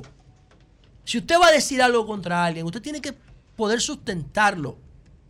Y si no, por lo menos déle la oportunidad de que la persona eh, aludida lo pueda aclarar o pueda poner su posición. Porque lo que está demostrando este caso de dominio contra Fox News es que las personas también tienen derechos, tienen derechos que deben ser respetados en las instituciones y las empresas. Y estos tipos se dedicaban a atacar a todo el mundo. Y por último, señores, el tema de Bonao. Bueno, este es un caso muy extraño. Disculpa, José, muy, muy buen comentario, buena observación, porque esto se está degradando demasiado. Y cualquiera toma un micrófono y, lo utiliza como una, barbaridad. No importa. Increíble. Entonces, eh, eso, Pero eso más por las, perdón José, eh, eh, más por las redes. No, no solo por las redes. Perdón, pero espérate, más por las redes que por un micrófono en una estación. Te quiero decir, en una estación formal, RCC Media que tiene todas estas estaciones, hay un poco más de control, hay más control que a través de todos estos aparatos, que a donde tú insultas, dices lo que te da la gana, eso es estudiado. ¿Tú entiendes? O sea, hay un poco, hay un poco de diferencia. Está cambiando Porque eso. Tucker- se lo digo, se- conozco varios casos. Tucker lo hacía con el beneplácito de Murdoch, el jefe de, sí, de, Fox, porque ellos sabían lo que Porque ellos haciendo. sabían lo que estaban Le dieron haciendo. el horario más importante Entonces- ocho años. Entonces, no solamente eso, sino que Tucker le han descubierto, que se lo tenían grabado, todos los comentarios que hacía a través de las redes sobre lo que él mismo decía, en lo que él se burlaba de Trump. Y decía que Trump no era más que esto y lo otro, el mismo Tucker. Que es con lo que van a la justicia y dice, porque ¿qué es lo que dice? Oye, ¿cuál es el argumento? No fue, no era Fox que lo decía, no era Tucker. Tucker repetía lo que decía Trump y le dijeron, y todos estos intercambios que usted tiene aquí, acabando con Trump, señor Tucker. Entonces ahí es donde se le pone fea la cosa también a Tucker y a Fox. No, y lo más probable, Claro. todas las, todas, y además todas las peticiones y solicitudes de aclaraciones que esa empresa quizá le hizo a Fox y ninguna se Oye, escucharon. decía. Porque un- antes de usted, antes de usted eh, de usted proceder en justicia, Sí. tiene que, tiene que darle la oportunidad al agresor de que se disculpe. Claro, Pero es que claro. esto es sistemático, ocho años. Y no solo Bam, eso, bam, entonces, ocho años hablando mentira. Que Tucker no podía decir que repetía lo de Trump solamente, que él no era el que hacía los comentarios, sino que repetía lo que Trump decía.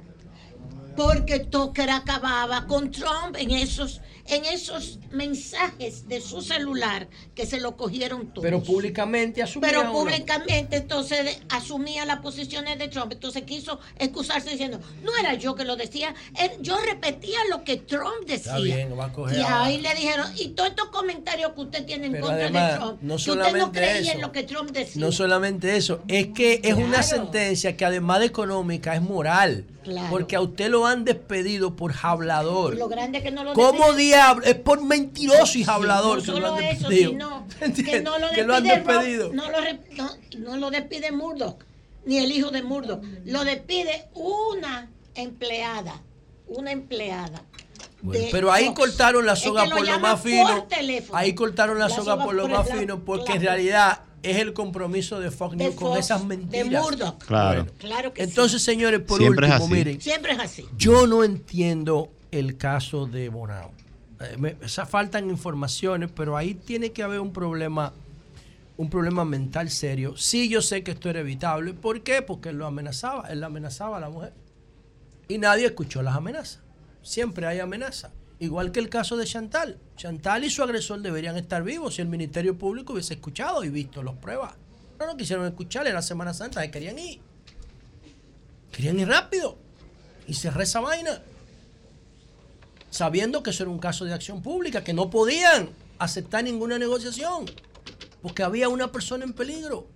Que derivó en dos, porque el agresor también se mató. En el caso de Bonao, de, de Carlos Campuzano Aria, este es un caso súper extraño porque No, la agresión es desproporcionada. Es desproporcionada en función de lo que supuestamente pasó. ¿Y qué fue lo que pasó? Bueno, Carlos Campuzano Arias es un gallero de Bonao, de La Vega, perdón, de Bonao. Saludos, líder. Es un gallero, un tipo machista a ultranza, un guachimán. Entonces, ¿qué es lo que ocurre? Que él tenía su esposa, él tenía su esposa y su familia, una relación de más de más de, de más de 30 años. Mayra Mordán, su esposa, y su esposa trabajaba en una casa, en un, en un residencial, el residencial Chama. Entonces, ¿qué ocurre? Que él se buscó un amante. Entonces él se buscó un amante que se llama María Ortiz, alias La Rubia. Y él tenía las dos mujeres, dos vidas paralelas. Entonces la amante le reclamaba que se mudara con ella y que dejara a la esposa, a Mayra Mordán. ¿Qué ocurre? Que una persona que él dijo que él se le salvó porque él la quería matar también, una mujer, una mujer va y le dice a la esposa de él, a Mayra Mordán, que Campuzano, el, esposo de ella, tiene un amante, alia la rubia. Y entonces la señora Mayra Mordán le dice, yo me voy de la casa y yo no vuelvo hasta que tú dejes a la rubia. Entonces él le dice, y atención a las autoridades, porque tienen que escuchar lo- lo- los indicadores de riesgo, los indicadores, los, lo- las alarmas, las notificaciones, los indicadores preventivos. Él le dice a la mujer, si tú no vuelves voy a matar a los hijos de nosotros. O- Oigan lo que él le dice. Es más, te voy a matar a tu hija con tu nieto. Se lo dice Campuzano. Le dice a la hija de la mujer, de su esposa, si tú no vuelves te mato a los hijos. Inclusive, eso lo dice por teléfono, por el teléfono de la hija. Y la hija presiona a la mamá para que la mamá vuelva, la, la convence para que la mamá vuelva. Y la mamá dice, yo no vuelvo si tú no dejes a esa mujer. Entonces el tipo quiere tener a dos mujeres porque él entiende que él puede tener dos mujeres. Jesús santísimo, ¿y cómo? Él quería cómo tener no? a dos familias. Eso es muy oiga, normal. Él, te- él quería tener a dos familias paralelas. Muy normal en Entonces, ¿qué ocurre? Charlatán. Él va a la casa del amante y en, el, y en el entorno de la casa del amante le empiezan a dar cuerda de que la rubia le está pegando cuerno a él. Dios. Entonces el tipo se llena de odio, mata a la rubia, la amante, y coge para la casa donde está su esposa trabajando, que es una trabajadora de servicio residencial, la señora eh, Mayra Mordán. Y allá entonces, el hijo de él llama al, al guardián, porque eran amigos del residencial, porque su mamá trabaja ahí. Y el hijo de él le dice, no deje entrar a mi papá porque se conocen, porque va a agredir a mami. Entonces el señor ya había entrado cuando el hijo llamó al guardián. Ya había entrado. Entonces, hiere al dueño de la casa, le mete un puñal por la espalda, al dueño de la casa, al empleador de su esposa, al guachimán le da un tiro y lo mata. Y cuando el hijo le va a reclamar para que no agreda a la mamá, le mete un tiro en el hombro al hijo. Para matar al hijo también. Y luego entonces mata a la señora Mordán. Ya había matado tres. Al amante, alias la rubia, al guardián del residencial y Y a su esposa. Y había herido al dueño de la casa donde trabajaba la señora y a su hijo. Él hirió dos y mató tres. Pero en el lecho donde él está, porque la policía, por poco lo mata la policía y, y cierra el caso. La policía le metió un tiro, dos tiros, uno en el pecho y uno en la cabeza. Cuando lo llevan al hospital, entonces la hija va a verlo y él habla y tiene una conversación con alguien y le dice, yo, yo no me siento mal porque me faltó una por matar. Yo estoy bien, yo no me siento, yo no tengo arrepentimiento. Yo se lo dije a ellos. Porque él había dicho que lo iba a hacer. A mí me faltó una por matar, que fue la que le dijo a mi mujer que yo tenía otra. Esa me falta, que yo no sé quién es, yo quisiera conseguir el nombre para mandarle un regalo, pues está viva de Chepa. Esa está, esa está viva de Chepa. Bien. Entonces, el tipo en el lecho dice, no, yo sé que yo me voy a morir, no vuelvan a visitarme porque yo no me salvo de esta. Además, él dice que él no quiere ya, él, él está complacido con lo que hizo. Y le dice a la hija, no vuelva a visitarme porque la hija estaba en el listado también. La que lo está yendo a visitar a él en el lecho. Y entonces, por algo, por eso es que yo digo que no entiendo este caso, porque es desproporcionado. No es que la mujer lo ha dejado por otro. No, no, no. Es que el tipo entendía que él podía tener dos familias paralelas, que las mujeres estaban obligadas a aceptarlo así. Y ahí yo pienso que hay, más que un caso típico de feminicidio, es un caso de violencia intrafamiliar generada por un problema serio de mental. Eso no, que- se, Bien. eso no explota. Cambio Eso- fuera. Paga con tus tarjetas de crédito o débito Mastercard, Bank Reservas en tiendas Sirena y recibe hasta un 45% de ahorro, así como lo escuchas. Recibe un 30% de descuento en una amplia variedad de productos de belleza, de cuidado personal, de moda de mujer y un 15% adicional al pagar con tus tarjetas Mastercard Banreservas. Esta promoción es válida desde este jueves 27 hasta el domingo 30 de abril. Si quieres consultar sobre las condiciones de la promoción, puedes ir a banreservas.com.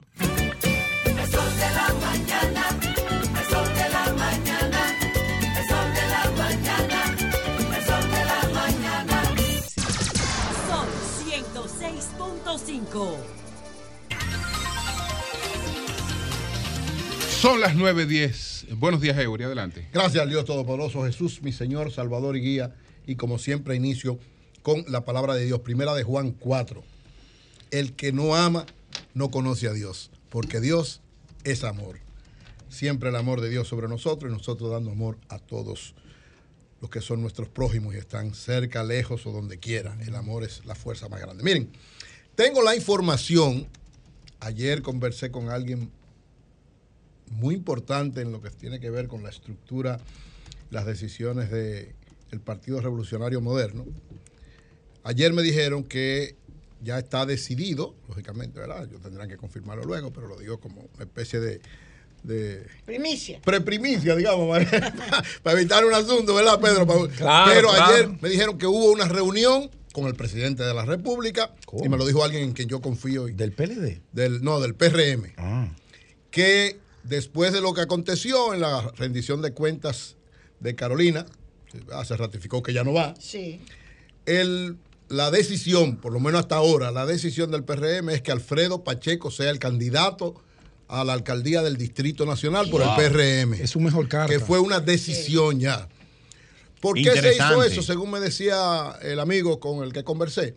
Porque, lógicamente, esto que planteó Carolina empezó a abrir muchas aspiraciones de muchísima gente, como es lógico, porque es un cargo importante, digamos, y si la titular no va, evidentemente que se abre un espacio para varias personas que, que tienen aspiraciones para eso. Pero según la información que poseo, del día de ayer, digo, con alguien muy importante, me dice, ¿lo puedes decir? No diga quién fue, lógicamente no lo voy a decir, pero es alguien muy cercano al Y presidente. Pacheco lo va a aceptar, porque es que Pacheco no, No, se dice que ya, parece que hablaron con él ya. Ah, bueno. Parece que ya hablaron Que con él. sería excelente, Sí, parece ¿eh? que ya hablaron con él y él va Claro. porque ah, fue como parece con el presidente. Fue una decisión, Ah, bueno. digamos, para, para coher- coherenciar, como me dijo. Así mismo me dijo el amigo, para Coherenciar. coherenciar en este aspecto Sí, lo que tiene que para ver. que Pacheco no vaya a salir ahora. No, yo no. Correcto, para evitarlo. Ok, Así que pues, digo que es una preprimicia, porque lógicamente hay que esperar Claro. Ah, una serie de situaciones, pero parece que por ahí va la cosa. Miren, ayer estuve en, la, en el- la celebración del 61 aniversario de la Asociación de Industria de la República Dominicana. En la tarde de ayer, un, un acto que se realizó allá en su local,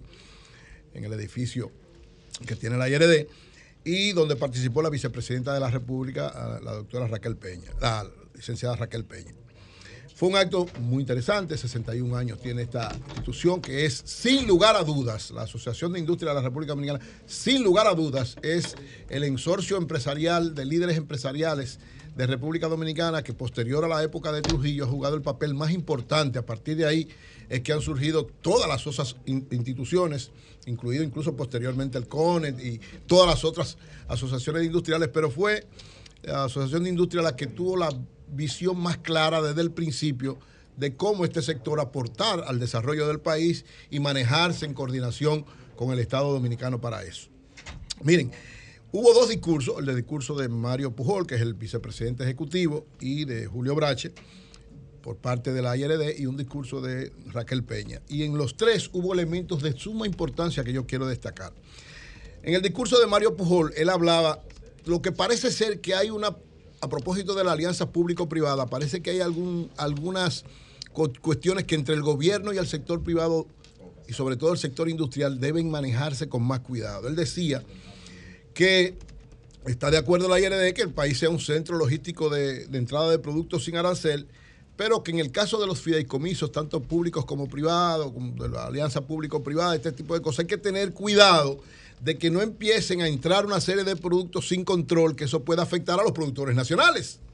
Y que lógicamente están en discusión con las autoridades, pero que hay que tener cuidado con eso, porque lo que está planteando, al parecer, es que en alguno de estos, de esta alianza público-privada, eh, estaba el director de la alianza público-privada en la actividad, y decía Mario Pujol que hay que tratar de resolver esa situación.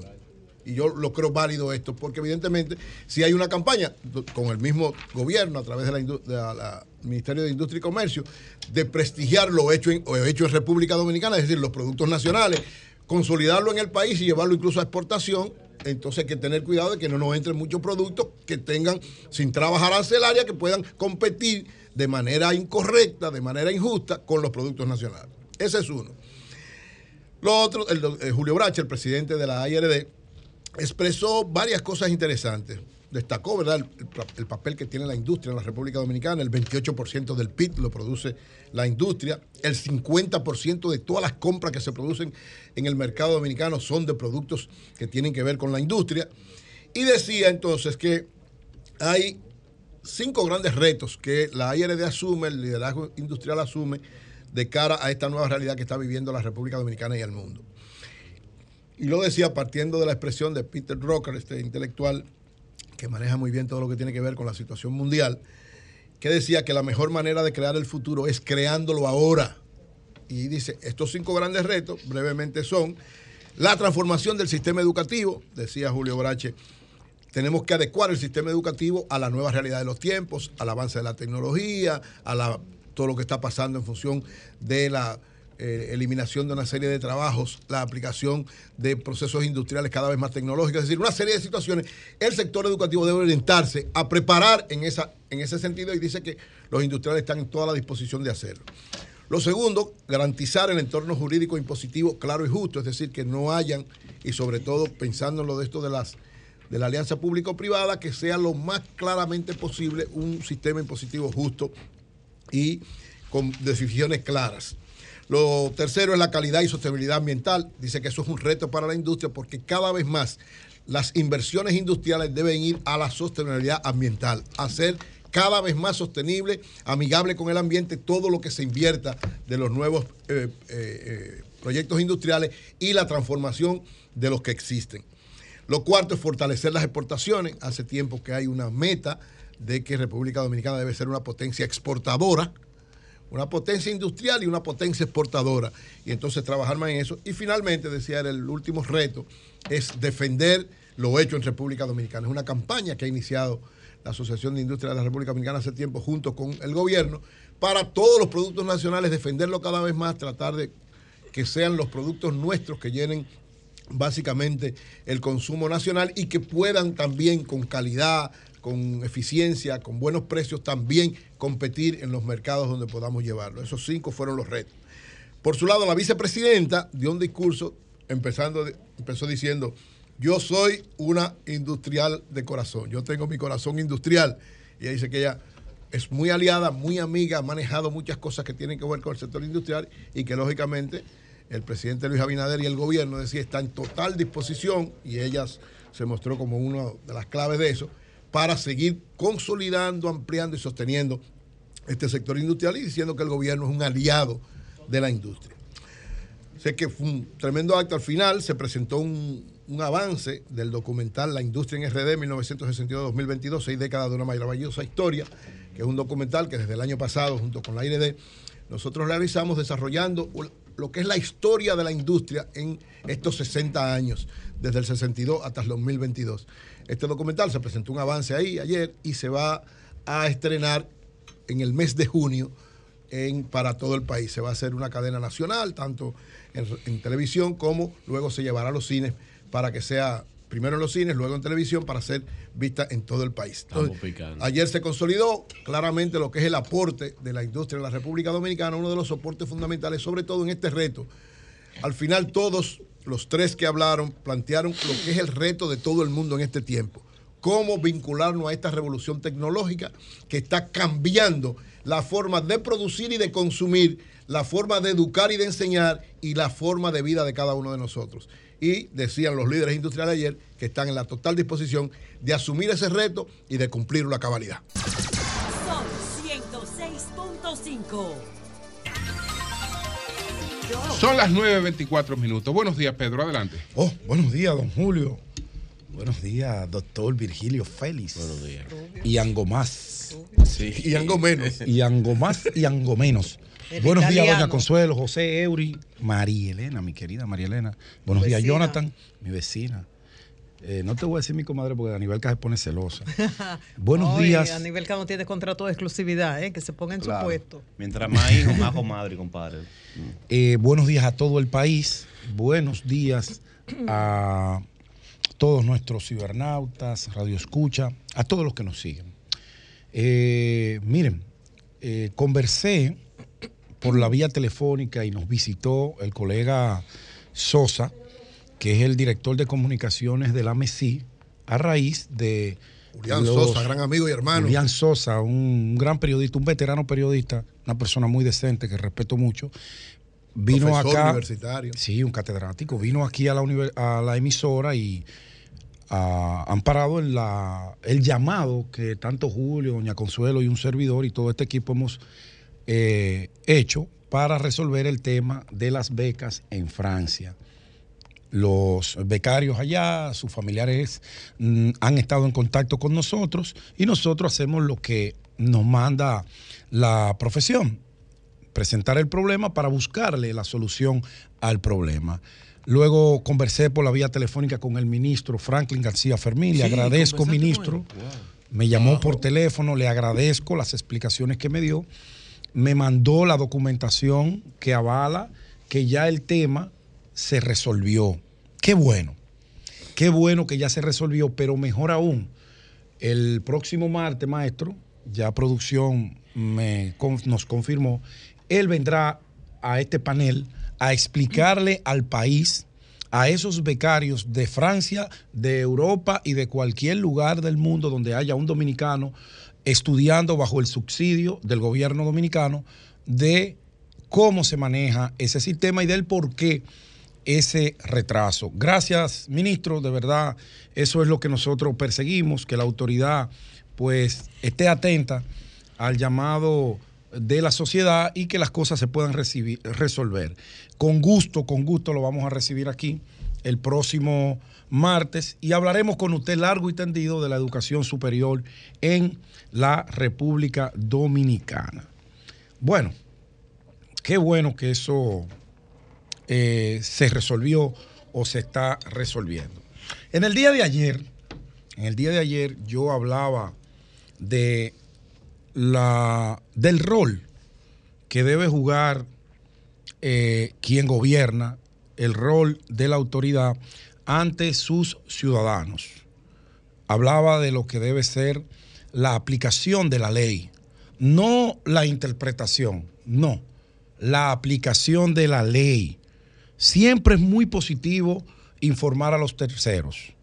No solamente es positivo, es obligatorio que quien gobierna informe de las cosas que hace a los terceros, que le converse, que le pida su opinión, pero no siempre la opinión que viene de afuera hacia adentro es la correcta, no siempre será la información veraz, no siempre será porque la gente, salvo honrosas excepciones, no conoce a fondo de los temas. República Dominicana tiene problemas de toda índole. República Dominicana tiene grandes retos y desafíos en materia medioambiental, pero el país necesita desarrollarse. El país necesita caminar, avanzar y el país tiene la responsabilidad de hacer que conviva el desarrollo con el medio ambiente. Yo nunca me voy a oponer y voy a censurar a las personas porque se opongan. Jamás lo haría. Eso es un derecho que tienen consagrado en la Constitución. Ahora bien, lo que yo sí me voy a oponer es a oponer es a los radicalismos y a las intenciones de algunos grupos pequeños, medianos y grandes que por razones que ellos algún día tendrán que explicarle al país, se oponen mucho a todo. A todo. Y ese es su derecho. Ahora bien, el gobierno, las autoridades, tienen la obligación de aplicar la ley, porque el país no se puede parar porque doña Consuelo quiera, porque Pedro quiera, porque María Elena quiera. No puede. No puede. Y yo hago este introito y voy a leer dos párrafos de una carta que escribió el senador de Pedernales en el día de ayer. Para luego Dionis Sánchez. Dionis Sánchez. ¿Qué dice Dionis Sánchez a raíz de todo el escarceo, de todo el escándalo, de toda la información cruzada con relación al proyecto de Bucanger?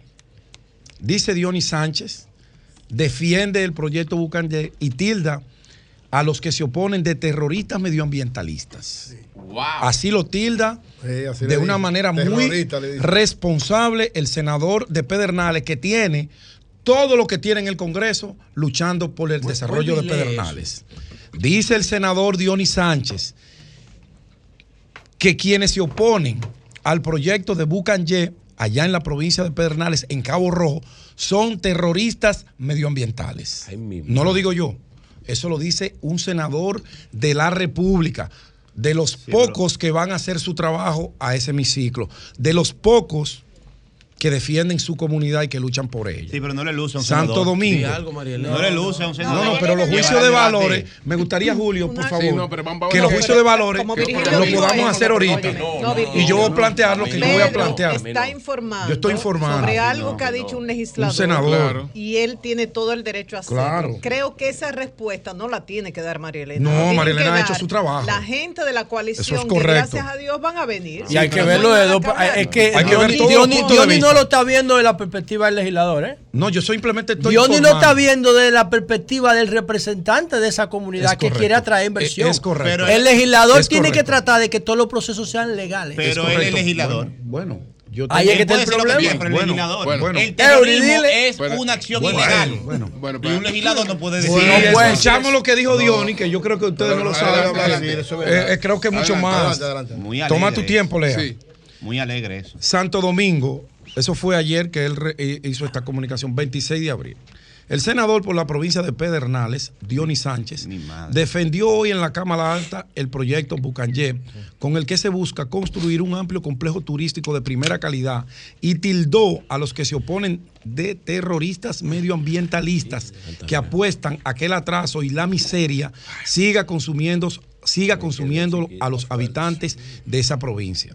En ese sentido, el legislador por Pedernales indicó que la propuesta de declarar el área de Bucanyé parque natural es un verdadero abuso, ya que actualmente el 68% del territorio de esa provincia ya es zona protegida.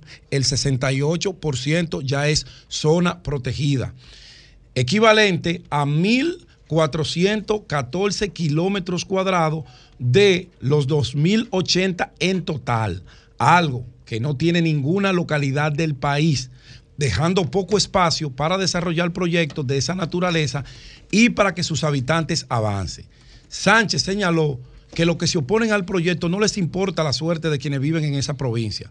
Tras hacer su llamado a las autoridades locales para que sigan tomando decisiones sin contar con la opinión de los pedernalenses, que son los dueños de su territorio, son los que sufren, son los que están no es de excluidos. es de nosotros, de todos. Bueno, pero ellos son los que viven allá, doña Consuelo. Nosotros vamos de visita. Nosotros, todos. Nosotros vamos de visita. menos aclarar eso. Eso es correcto. Añadió- de Patrimonio. Añadió- de Añadió, perdón. al Perdón, terrorista de perdón. Dionisio Sánchez. Perdón, yo os pido a este honorable panel que me permitan presentar esto y luego podemos debatir el tema. Yo quiero, todo. yo quiero plantear mi visión. que No se lo diga que tú de lo que es diciéndole terrorista a, a la coalición. Yo, yo no he Bueno, dicho para eso. adelante. Vamos a, vamos a respetar. Añadió que los anteriores verdad, presidentes es que intentaron ayudar a Pedernales Ah, se llevaron de estos terroristas medioambientalistas y no hicieron nada. E instó a los que ven el proyecto como un atentado al medio ambiente a presentar sus planteamientos y debatirlos para que sean escuchados. Lo voy a dejar ahí, la carta es pública. Eso dice el senador Dionis Sánchez. Qué barbaridad. Y yo digo lo siguiente, Un senador. y yo digo lo siguiente, Qué vergüenza. es un representante Sí. de la provincia de Sí, Pedernales. eso es. Un mal es un representante. representante. No, no, no, no. Bueno, esa es su visión. adelante, sí. Esa es su opinión. Y la- en democracia hay que respetarla, como se ha respetado la de los ambientalistas. Él es un legislador del- Entonces- de todo el mundo, no puede hablar así. Entonces, bueno, pero él representa una provincia. Y le duele su provincia. Son ellos que votan por A él. nosotros nos duele. Son ellos que No, votan no, por él. No, no, Espérate. Usted puede decir. A nosotros nos duele. Puede tener razón. Pero es que él no le está diciendo Puede- que no le duela tener o razón, no. pero no puede a, un, a una persona que no esté de acuerdo con él o que tenga- no le puede llamar terrorista. terrorista. Es que en Porque el Estado, Es eh, oye, imagínate, tú es el Estado dominicano, una persona, diciéndole a un ciudadano que tiene una propuesta Es que no muy, estás de acuerdo. es muy terrorista. exagerado el término Pero, terrorista. pero, pero, pero desde, desde afuera le dicen a los políticos ladrones y todo el mundo se queda Ah, callado. Entonces ahí está malo. Entonces ahí está seas- malo. Cuando tú seas diputado, tienes que te- comportarte como diputado, no como tigre.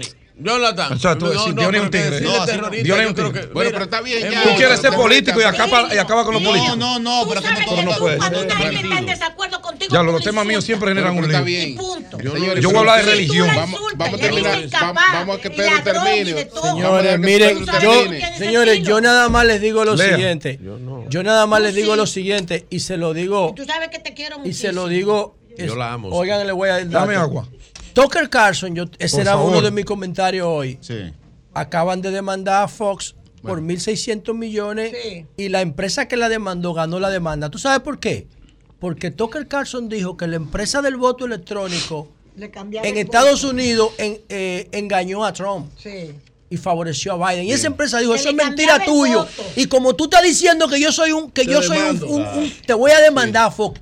Y le metieron una demanda a ¿Y Fox y Fox tuvo que pagar ¿Y esto qué tiene que ver con- 800. ¿Y eso qué tiene que ver con esto? Ustedes no le están diciendo. Ustedes no. terrorista. Ustedes no. ¿Y eso qué tiene Tú no le estás diciendo terrorista a un tipo que lo que está defendiendo pero, a la pero, ¿y eso qué tiene que ver con esto? A aquí nadie le está diciendo A nadie le está diciendo terrorista. terrorista. Yo estoy Señores, leyendo un señores, documento. señores, Yo estoy leyendo un documento. No lo acabo de decir, Antonio. Pero esa vaina no tiene que ver con eso, Mira, no. no. Yo no estoy diciendo que tú. No, no, pues esto no viene al caso. No viene al caso. Escúchame. No viene al caso. diciendo Es un, legislador que incluso está protegido por la inmunidad parlamentaria. Pero claro, y lo dijo en el Y lo dijo en el hemiciclo. Yo estoy leyendo un documento. Se aprovecha de eso. Aquí- nadie le está diciendo terrorista a ellos. Nadie. Yo no diciendo- he dicho esa es mi Eso. posición. Bueno, Yo no estoy diciendo que aquí alguien le está diciendo terrorista. Yo estoy diciendo No, pero Sí. tú- tú- porque Dionis Sánchez puede ser lo que él quiera. Sí. Pero cuando tú me dañas un derecho a mí, Así mismo. tú me lo tienes que reparar. Bueno, tú puedes ser el diablo. Bueno, Y cuando ellos le dañan un derecho a Tienen otro. que repararlo. Ah, bueno, pero pero eso es lo que está Ellos diciendo esa sentencia de. Está bien, está Tú, le- no le puedes decir terrorista Está a alguien porque tú quieras traer inversión a tu, senador a tu de la. República. Él no puede hacer eso. El terrorismo es un crimen Es un de más crimen. alto nivel. Es un crimen el terrorismo. Eso es no una puede palabra para usarla ligeramente. Ustedes, rechazan, lo que Dionis le ha dicho, pero entonces Excelente. adelante, vamos a terminar. Perfecto. La, idea es terminar, ganaron el debate. aquí no hay ningún debate. Ah, no hay debate. ¿Y Aquí qué no- es esto? Pero no, eso no es ningún Yo no, debate. yo ¿Y tengo mi qué es eso? comentario. Eso no, él, está, él está comentando y él está diciendo algo que dijo Que Yo no estoy hablando de lo que él está diciendo. Yo estoy Hay que- hay que diciendo que hay que cuidar lo que uno dice. Pero eh, a Pedro. le estás diciendo eso. Adelante. Me parece 30 segundos, Sí, solo, claro. no te voy a robar tu No, tiempo. no, Me no. parece muy peligroso lo que dice y ha sostenido siempre Dionis Sánchez Yo también. de intentar poner a los protectores de medio ambiente en contra del desarrollo de Pedernales, porque eso genera odio y es peligroso, Sí. porque muchos de esos defensores Así han mismo. sido amenazados de muerte. Sí. Muchos de ellos Aquí sí. ¿No amenazados querellado? de muerte. ¿Y no se han querellado? Sí. Porque sí. me- el que me amenaza de muerte, yo me querello inmediatamente. Y Dionis Sánchez está pero que querer- Yo creo que Pedernal hay que desarrollarla con todo. Pedro, adelante. Estoy de acuerdo con Bueno. los proyectos. Leí. Ahora no decirle, no Hice- decirle, no decirle terrorista a la gente, no. No, Adelante. Bueno, tú Eso eso, eso, eso es un derecho democrático de, de uno opinar de lo que dicen nuestros representantes y eso hay que respetarlo. Yo por eso hago No, cita, cito, Ajá. Y decirle terrorista a la coalición no es desproporcionado. Bueno, adelante. Ya, ya. Bueno, pero continúo. Sí. Gracias. Eso dice el senador hora. Dionis Sánchez. Yo quizás diría lo mismo sin decirle terrorista. Yo. ¿Verdad? Ahora bien, ¿ustedes do- saben dónde nació el proyecto Bucanye? El proyecto Bucanye no fue que esa gente se soñaron con Pedernales, con Bahía de las Águilas y con Cabo Rojo. Y le cogió con ese, esa belleza que la naturaleza nos ha dado a nosotros allá en el sur, olvidado, muy olvidado por todos, incluyéndonos a nosotros. Muy olvidado. Se le ocurrió venir aquí. No. Se hizo un ejercicio en las últimas ferias de Fitur, después de un lobby que hizo el gobierno con todo su derecho y que tiene que hacerlo de manera permanente, después de un trabajo que se hizo desde el Ministerio de Turismo, ¿para qué? Para atraer inversores al sector turístico. Aquí tenemos años, todos, desde Danilo Medina, luchando para ver qué se va a hacer con esa belleza que se llama Pedernales. ¿Cómo íbamos a convencer a los inversores que logró el gobierno de Luis Abinader y le doy los créditos? Convencer a ese grupo de inversores españoles que vinieran aquí. Y la última reunión de eso, ¿saben dónde se dio? En Fitur. Ese Fitur que nosotros aplaudimos, ese Fitur que se gasta el gobierno dominicano o se gasta, no, invierte un dinero importante para atraer inversores al sector turístico dominicano y que nosotros hemos sido parte de ella y que la hemos apoyado y la seguiremos apoyando porque es el escenario perfecto desde que inició con Francisco Javier, con los ministros de turismo que hemos tenido, hasta hoy David Collado que está haciendo su trabajo. Y logramos convencer a esos españoles que vengan a República Dominicana y, están trayendo sus capitales. Él solamente hace un, un- un uso de suelo, un impacto ambiental, ya se está invirtiendo muchísimo dinero. Entonces ahora lo vamos a echar a pedradas. lo vamos a, estar- a sacar de aquí como si fueran delincuentes. Así que le vamos a hacer a los inversores en República Dominicana. De verdad. Entonces no nos gastemos un peso en Fitur. No nos gastemos un peso en ninguna de esas ferias que se hacen en Francia, en Berlín.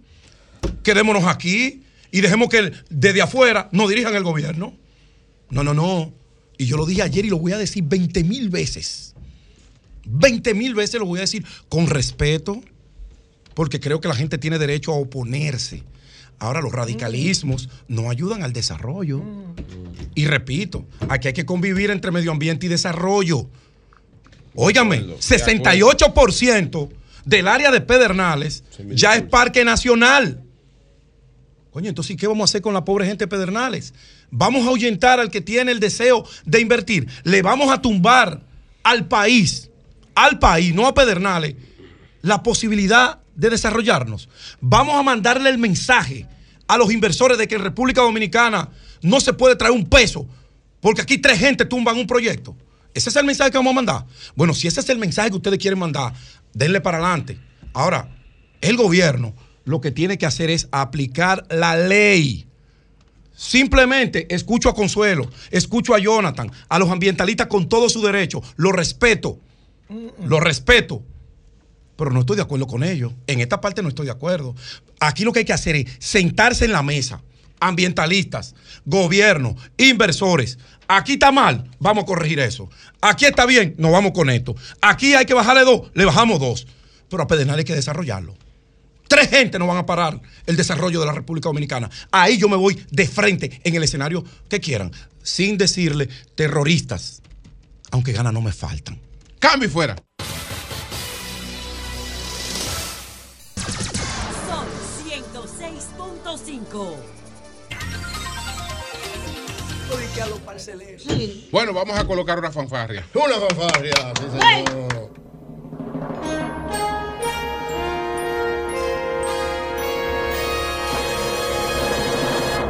Atención, Daniel Alejandro Guerrero Suárez, el joven que conversó ayer con nosotros, él y su madre Nancy Suárez, eh, buscando apoyo eh, para una beca que consiguió en Boston eh, para estudiar ciberseguridad. Él tiene media beca y le hace falta el pago del otro 50% en el, en el primer año. Ya habíamos anunciado que de manera personal el licenciado Samuel Fer- eh, Pereira aportó 10 mil dólares. Bueno, yo no esperaba Celso menos. Marrancini. Mm. Estamos hablando de Celso el Viejo.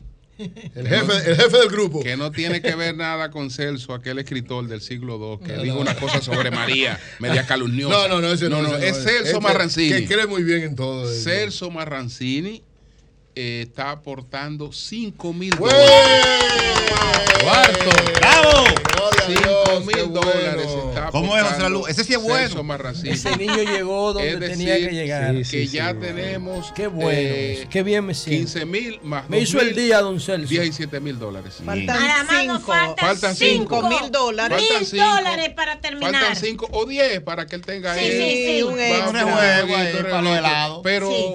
Nos conformamos con completar. Completemos eso antes de las 11, Exactamente. porfa. 10 mil dólares. No sé si antes de las 11, pero no, comple- no, no, Ay, no, sí. no complacemos con completarlo y, y estaremos abiertos a eso. Acuérdense que en julio se le cierra la oportunidad Bueno. y ya yo, nosotros le prometimos ayer Estaremos abiertos a se eso. le iba a. Entonces, vamos- antes de pasar a Jonathan, vamos, vamos a reiterar la información, doña Consuelo, Sí, que mire, usted me tiene. están escribiendo los estudiantes. Todavía no han cobrado, pero ya Pero le que informaron de que hay que movimiento. No, no, yo tengo los documentos. Ya, Ya, ya, ya, ya, ya, sí, ya, sí, ya, sí. ya se está papeleando. No, ya, ya, está firmado los libramientos. Ya están papeleando. ya, están papeleando. vamos aquí, wow, MESID- qué, chulo MESID esto. Oigan por dice- qué. Dice que ya Yo hizo tengo los papeles, el ministro Oigan por qué. Oigan Pero- pero que la información. está Un terminando. El MESID acaba de enviar un correo, nos están comunicando los estudiantes diciendo que ya desembolsó el pago.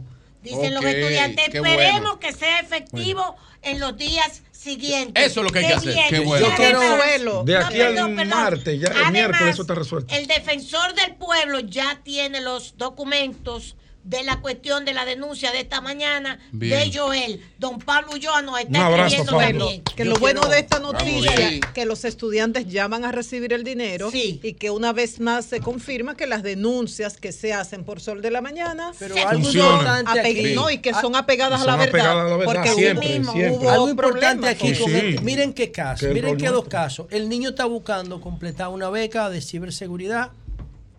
De una vez encuentra solidaridad, le van a dar dinero. Yo sé que va a sobrar de dinero de gente Dios que va a querer comprometerlo cuando él vuelva para, para, para eh, contratarlo, porque la ciberseguridad tiene Ah, una sí. altísima demanda, igual que el tema de los datos, pero en República Dominicana todavía no hemos llegado hasta ahí. En el, en el mundo desarrollado, el ingeniero de datos es uno de los puestos mejor pagados ahora mismo, como casi como los artistas le pagan. Pero miren cómo esos becarios, que yo creo que hay que respetarle su, su compromiso y pagarle todo, miren cómo esos becarios están pidiendo. Porque esos becarios están estudiando lo que, a ellos, lo que ellos creen que les conviene. Exacto. No lo que el Estado necesita. Si fuera lo que el Estado necesitara, los que estuvieran fuera estuvieran estudiando lo que dice Ellos- la Estrategia no Nacional de No, Desarrollo. pero ellos no están estudiando lo que Lo ellos, que ellos creen. No, ellos no están Fue el Estado que decidió lo que ellos Sí, te- fue el Estado. Fue el Estado que Fue decidió. El Estado que le da esa beca. no, no, el, Estado te da la beca, el Estado pero el Estado no te dice a ti, Bueno, vete a pero- estudiar contabilidad, bueno, ¿verdad? pero el Esta- Porque el, el- Estado necesita contable. Ok, pero le- el- nadie está estudiando contabilidad ahí. No, Eh, yo te el estoy poniendo un ejemplo. El Estado, el, esta- el Estado es que establece más o menos los parámetros, aunque lo Más o menos, ¿qué significa más o equivocado. menos? Bueno, puede que sean equivocados, pero ellos están ahí becados por el Estado. No, ellos, eso no está en discusión. Eh, Lo sí. que yo te estoy diciendo a ti es que si ellos estuvieran estudiando lo que, les, lo que el mercado demanda actualmente, ahora mismo, como pasa con el ITLA, Sí. el ITLA tiene una demanda de graduando por encima del 90%. Cada vez que sale un recurso humano del ITLA, el empresario se lo disputa. Pero el que sale de la UA tiene que taxiar. O tiene que meterse a un sindicato Hay que, para que le den empleo. Hay que hacer una transformación en ese sentido. ¿Entiendes? Eso es lo que yo Se quiero supone decir. que las becas se escogen en base a las necesidades del país. ¿Del país? Según la MESID. Y, Y- las facilidades debería. que ofrecen las universidades Debería. extranjeras. Debería, eso Ajá, debería, eso debería debería, ser así. eso debería Ah, estar no me digas. ¿Tú sabes pública en tiene la escuela de datos de Intec? Pero eso que para mí es la- es- debería ser una de las carreras más importantes hoy día. Ocho. Bien. Julio, Pero, bueno, pero señores, escúchame. Carolina va- Ramírez de Ciberseguridad nos está escribiendo Sí. que le mandemos los datos de Daniel Alejandro para darle todo el apoyo Oh, a qué Daniel bueno. Vamos a Alejandro. escribirle, vamos a escribirle, a ver qué nos dice. Ciberseguridad aquí en Maestro República Julio. Dominicana. Va- vamos a escribirle. yo dije que, yo dije que le va a sobrar dinero. Desde que yo le niño, ah, sí. te va a sobrar dinero. Sí. Gracias, Carolina. Eh, Lea. Pero avanzar, que Sí, va- no, es para no interrumpirte, es para no interrumpirte. ¿Cómo que Eh, eh, vamos a llamar a Boli. Hay una situación ahí con Boli en el municipio. Boli escribió un Twitter que me ha preocupado esta mañana porque de que no le están dando participación ni a él ni a la gente de Ah, pero yo te Margarita. dije lo que va a en pasar los planes de con el campaña. Boli. Llámate Yo a te dije que Boli el para Boli que se va. vaya con él. Vamos, vamos, vamos, vamos con Jonathan. Vamos con Vamos Jonathan. con Boli se va. Adelante. No, Boli no va para parte. El Boli fiel se a Danilo. porque lo han maltratado, se El va. Boli yo es fiel a Danilo, lo dijo bien claro. Adelante, Yo Jonathan. no me creo eso. Buenos días, República Dominicana. Saludos para todos los hombres y mujeres de trabajo que nos honran ¿qué hace con su sintonía.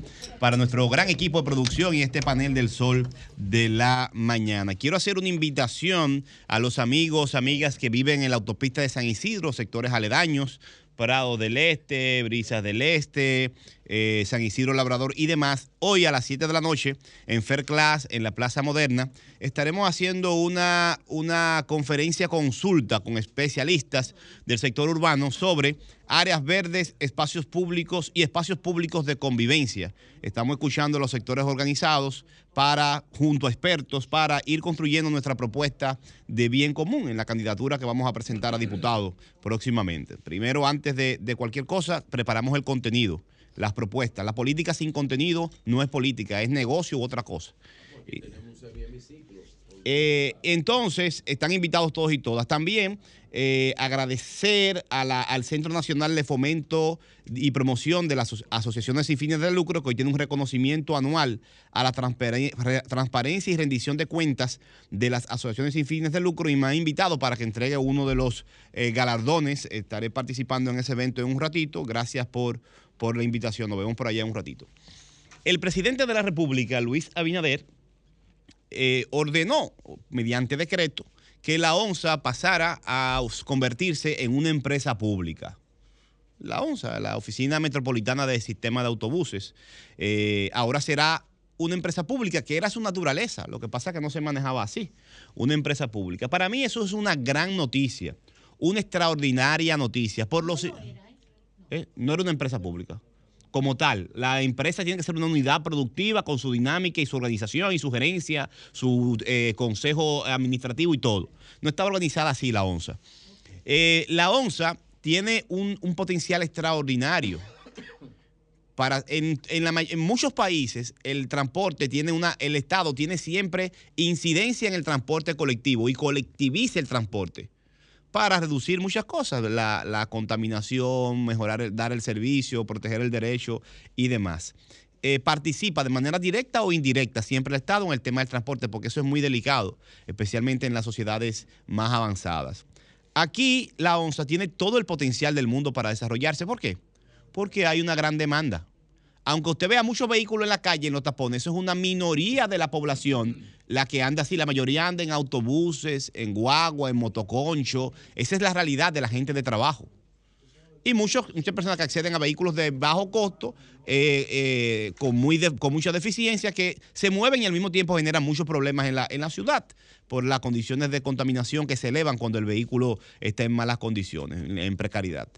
¿Qué pasa con la ONSA? Y lo decía Hanne Herman. Desde el principio fue sometida a los intereses politiqueros y al tigueraje político in- un instrumento que comenzó siendo muy eficiente en el primer gobierno de, de- en el gobierno de, Leonel Fernández y fue precarizándose progresivamente. Ahora, se- ahora este gobierno tiene un sistema de autobuses eh, en algunas líneas importantes y parece que los corredores se va a complementar con la ONSA. ¿Por qué esto es muy importante? Bueno, porque el Estado, el gobierno, eh, mantiene el carácter público del transporte colectivo. Mientras más colectivizados es un transporte en una ciudad, más eficiente es. Porque usted ve un tapón de 100 carros y van 100 personas. Esas 100 personas caben sin problema en, un autobús, en dos autobuses de 50 pasajeros. Así de simple. O en tres autobuses. Así de simple. Usted moviendo tres autobuses de manera eficiente saca más de 100 carros de la calle con tres autobuses. Imagínese todo el espacio de la avenida que usted eh, eh, está reduciendo, la contaminación, el tiempo. Eh, esta onza, me parece, esta convertir la onza en una empresa, me parece muy, muy interesante. ¿Por qué? Contrario a lo que ha pasado históricamente, la onza es un negocio seguro y puede ser rentable. ¿Por qué? Porque todo negocio se basa en tener un mercado, una demanda que pueda ser satisfecha por ese negocio y tener ingresos que eh, superen los gastos. ¿Y qué tenemos en el Gran Santo Domingo, por ejemplo? Eh, Las calles, las esquinas, las aceras llenas de gente haciendo cola para montarse los vehículos. Hay una demanda del servicio. Lo que no hay un servicio público de calidad. Entonces, si un servicio eh, público se, se ofrece con calidad, con una buena frecuencia, con buenos autobuses, sin duda, como lo hacíamos nosotros. Yo a mí me encantaba la 11 al principio. Y cuando salieron la de 10 pesos con aire acondicionado, eso era un lujo para los trabajadores y los hijos de los pobres. Cuando yo iba para la UAS, yo con- eh, a 5 pesos la onza sin aire y a 10 pesos la onza con aire. Tú ibas con unos asientos en leather, comodísimo, con aire acondicionado, te, te, sentaba ahí te iba durmiendo hasta la UAS o zonas aledañas. Y la gente lo pagaba sin ningún tipo de problema. Cuando se precariza el, servicio, entonces se hacen unas colas larguísimas para conseguir una onza. ¿Cuándo pasa? Así que saludo esta iniciativa porque creo que hay una demanda alta del servicio y creo que el gobierno, al hacer público, convertirlo en una empresa pública, la organiza mejor, sistematiza los procesos y cierra el paso más a la politiquería que había hecho de este servicio un negocio para particulares, no un negocio público. Fíjense que hay hasta casos de sicariatos vinculados con la onza, lo mínimo que pasó con la onza. Así que ojalá que esto sea, que esta medida ayude a que la onza cumpla con su rol. Y mientras más autobuses tengamos, mejor será la movilidad de los seres humanos en el Gran Santo Domingo y en todo el país. Porque esa es la varia- una de las variables principales de todas las sociedades donde funciona el transporte, la colectivización. La colectivización y los autobuses son uno de esos instrumentos, además de los metros, los sistemas de trenes y demás. Además, aumentar la colectivización del transporte público ayuda a que, por ejemplo, usted reduzca el tiempo que le dedica a moverse. Más tiempo para su familia, para su vida, para hacer deporte, ejercicio. Ayuda a usted a ahorrar dinero, porque si es público tiene cierta componente social que no es de, lucrativo, por lo tanto usted va a ser más barato el pasaje que un sector privado. La salud suya se mejora muchísimo eh, porque tiene menos estrés en el transporte público, menos pique, menos tiempo dedicado a estar sentado ahí haciendo nada y reduce sin duda la contaminación. Ojalá que esto funcione de todo corazón, ojalá que esto funcione y que avance y que el espíritu de este decreto se convierta en una eh, realidad. Por último, también ayer el presidente de la República en un encuentro con empresarios de Santo Domingo Este que lo hicieron aquí en el distrito, no entiendo por qué, lo hacen en el distrito si son empresarios de Santo Domingo Este, el presidente le dijo a esos empresarios, un evento eh, coordinado por don Porfirio y Promipyme, que estaba dispuesto a hacer en Santo Domingo Este un plan estratégico para el desarrollo a 30 años del municipio más poblado del país y el que tiene mejores condiciones para convertirse en una gran ciudad. Ayer de- me encontré con el senador, me habló ampliamente de ese proyecto, el proyecto senador? 5020. Ese es la provincia de la provincia Sí, entera. Antonio, Antonio me, Antonio- habló del, que quiere venir incluso al programa a hablar ampliamente de Sí, eso. y el presidente quiere un- quiere un- ah, propone un plan estratégico para Santo Domingo Este específico. ¿Por qué? Bueno, Santo Domingo Este está a 10 minutos de la- del aeropuerto principal del país, tiene costa al frente, un millón de cosas, como repite el alcalde, dijo esta mañana, un millón de variables que lo convierte en un elemento, eh, en, un- en el mejor espacio para el desarrollo urbano del país a futuro, porque ya en el distrito no caben muchas cosas. ¿Qué pasa?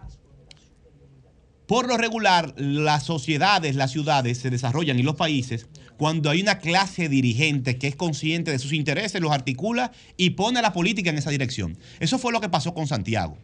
En la restauración, eso fue lo que pasó con Santiago después de la caída de Trujillo. La clase dirigente, la clase dominante de Santiago, los empresarios, los productores, se dividieron Santiago, los proyectos de Santiago. Y desde el principio usted puede ser alcalde de lo que usted quiere en Santiago, pero Santiago tiene más de 200 años con el sector empresarial invirtiendo y participando de la dirección y el control de Santiago. Y eso es positivo en gran sentido. ¿Qué tiene Santiago? Un plan estratégico, que no importa el alcalde de turno, el político, tiene que darle seguimiento a un plan estratégico definido. ¿Usted sabe con la presencia de quién? De los dueños del Banco Popular, que son de Santiago y viven allá, de los dueños de la Asociación Popular de, lo, de la Universidad La Pucamaima y sus, y sus intereses, de Estrella y todos los grandes empresarios de Santiago, que participaron. García. García, que participan los sectores organizados productivos de Santiago, son parte de la visión estratégica de Santiago y lo pusieron por escrito. En Santo Domingo Este, por su composición, su historia, todavía no tiene esa clase de dirigente, pero ya que se está conformando y que el presidente tiene esa visión, va a ser la política la que va a poner el tema, no la clase dirigente, la clase dominante económica. Y qué bueno que coincida, pero a la misma clase dominante económica que sacó la reunión de Santo Domingo Este para llevarla para la capital, tomen el mismo ejemplo del presidente. Que el presidente comienza hablándole de su municipio. Entonces, usted tiene que desarrollar pensando en las características de su municipio. Y eso implica comenzar a darle valor hasta en las reuniones que usted hace para su municipio. ¿Dónde la hace? Si la hace en el municipio o la hace en otro lado. Cambio fuera.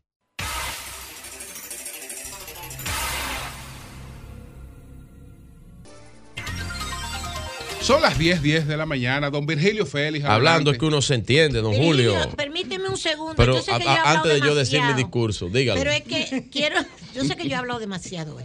¿Usted cree? me- Emma, voy a hablar y me callo para el resto de no Lai, nadie. no, no, no. Mire, es Gracias. que le mandaron, ya José lo sabe, pero ellos quieren que se diga.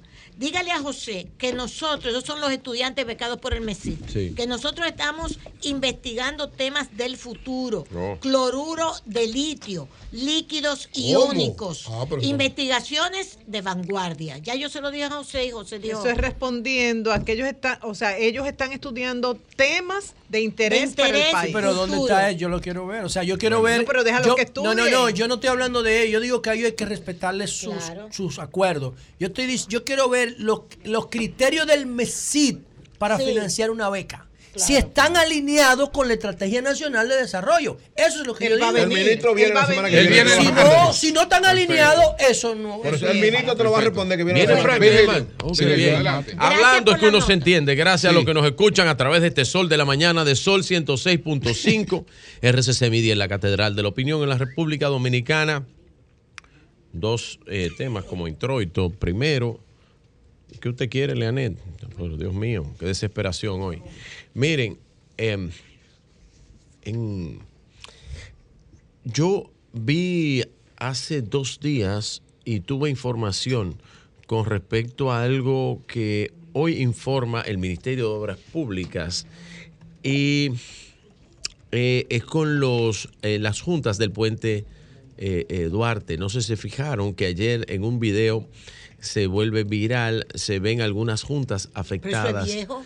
Eh, no, es nuevo. De las juntas eh, de las que habían arreglado Sí, es viejo el reciente. video. No, no, no, es, es reciente.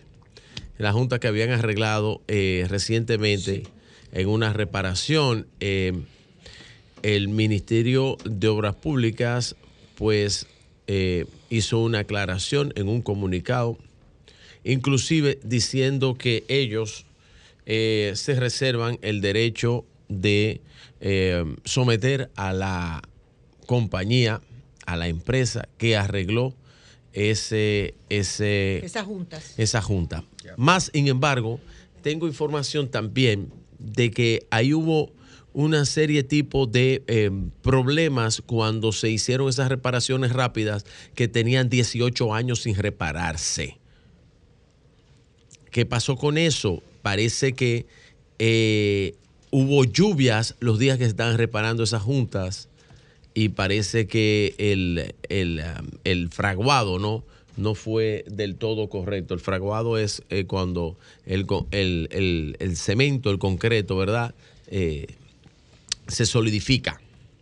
Entonces hubo algunos problemas ahí y el ministerio dice que no hay ningún tipo, ningún tipo de eh, problema y que eso no tiene ningún tipo de riesgo para los que transitan por el puente eh, Duarte. Teníamos la información eh, de algunos técnicos, ingeniería, pero esperamos que el ministerio diera la información y así ahora mismo la estamos Que a propósito, informando. Virgilio, sí, don Julio. recientemente eh, se hizo, eh, en acuerdo con INTET, eh, la Asociación Nacional de Productores de Asfalto, el AMPRA, y Sí. el Instituto Tecnológico de Santo Domingo, el INTE, ellos impartieron un taller que se llama Fundamentos de Calidad de Rodadura en Pavimentos, Equipos y Métodos de Construcción para diseñar y construir eh, la calidad en la rodadura. Y entonces trajeron un experto, el doctor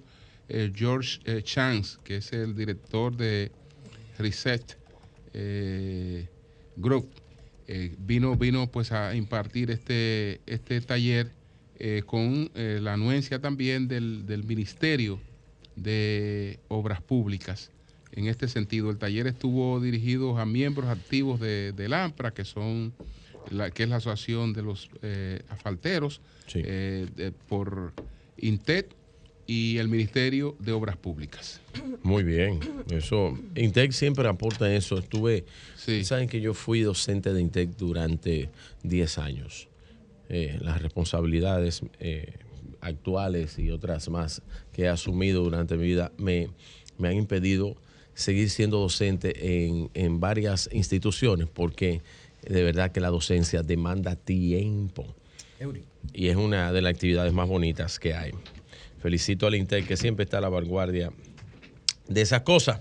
Miren, eh, ayer vi otra información y me llamó mucho la atención de que estos sectores y, sectores eh, raros y de oposición y de otras cosas que estén desmembrados o que quieran que intenten eh, pues dañar una marca de un instituto como es el ITLA. Eh, circuló la información y luego ayer eh, la desmiente de una vez parte de los diarios que la pusieron, pero ya está en las redes y en las redes se queda. Es el problema que pasa con eso y hay que decirlo a través de estos medios.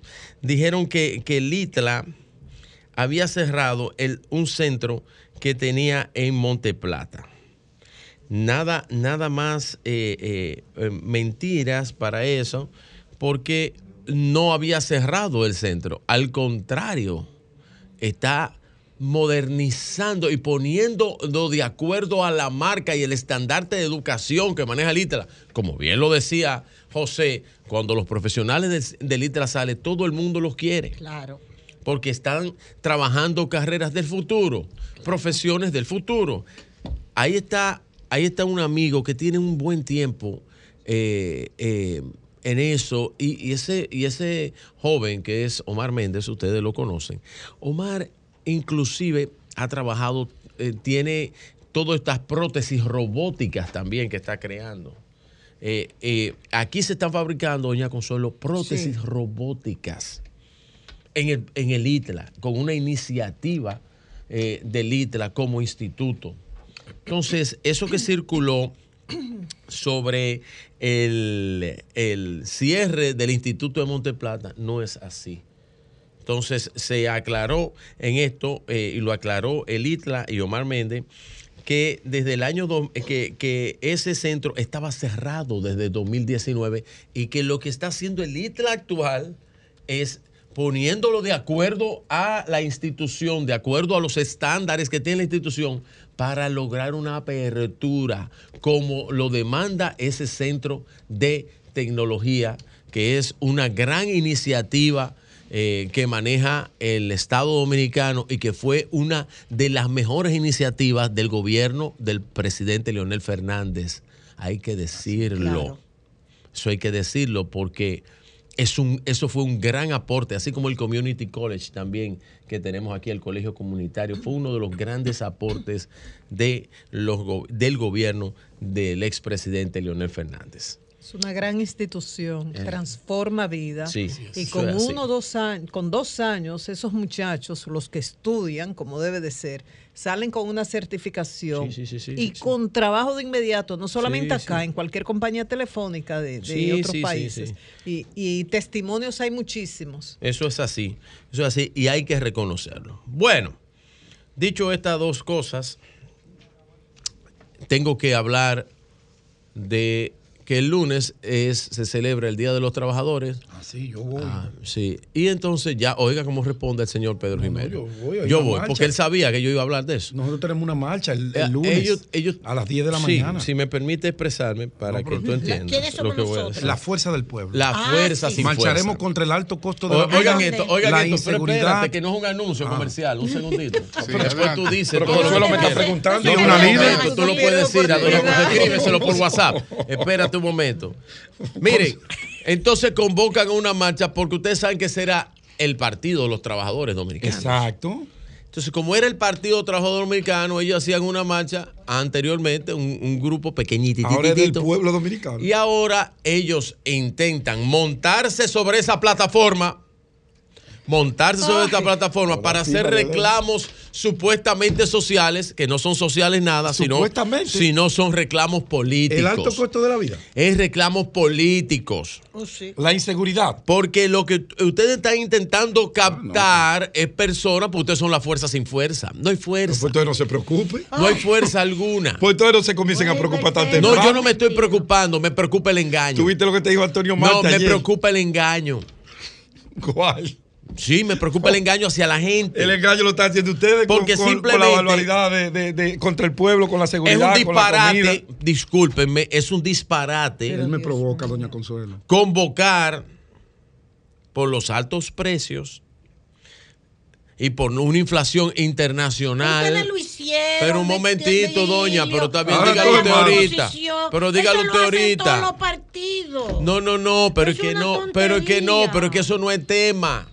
Es que estamos remitiéndonos a una campaña. que Pero iba a por Dios, es que estamos repitiéndonos, a- estamos oposición. remitiéndonos la campaña bien. del 2003 No a una campaña de Leonel. Fernández. Hacer Desgastada. política. ¿Quién te subió el plátano? Hoy ¿Quién te subió los guineos? ¿Quién te subió la vaina? la crisis, el Y presidente tiene que salir a defender es al pueblo. resaltando la crisis, El pero lo que no Fernández. tienen para hablar Ay, que es algún maldito tema de nación. a ti tienen que no Pero ¿por qué es que no hablan hacia el futuro, hacia la nación?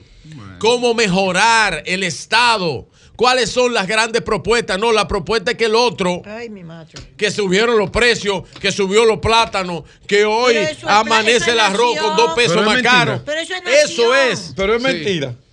Entonces, Virgilio, eso es nación. para mí esa, ¿Cuál esa, esa, esa marcha intenta confundir a la población. Para que la población, bueno, pues si a usted no le gusta, no le gusta, pero la verdad es eso.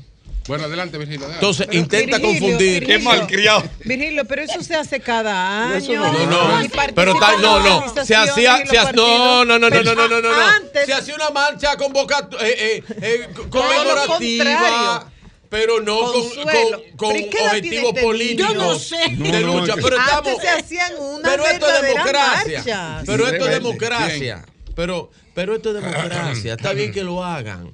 Está bien que lo hagan, pero no engañen No a la gente. Porque lo que están buscando es meterle, meterle gente, que la gente se aboque a esto cuando es una marcha política totalmente politiquera, hecha por una organización política que lo que le hace falta es fuerza. Y cuando digo que le hace falta fuerza, Pues usted no se preocupe si no tiene Cuando fuerza. digo que le hace Que tu falta alma fuerza. tranquilo, quédese quieto. Cuando digo que le hace falta fuerza, quieto. cuando digo que le hace falta Sí, fuerza, está bien. lo digo por lo siguiente. Miren, ayer eh, vi algo interesante, un one-two, un one-two del amigo José Francisco Peña Guava y Vinicio Castillo, pero con referente a unas declaraciones del amigo Fernando Ramírez. Y en Twitter. Está vivo. No, creo que no. En Twitter dice lo siguiente Vinicio Castillo.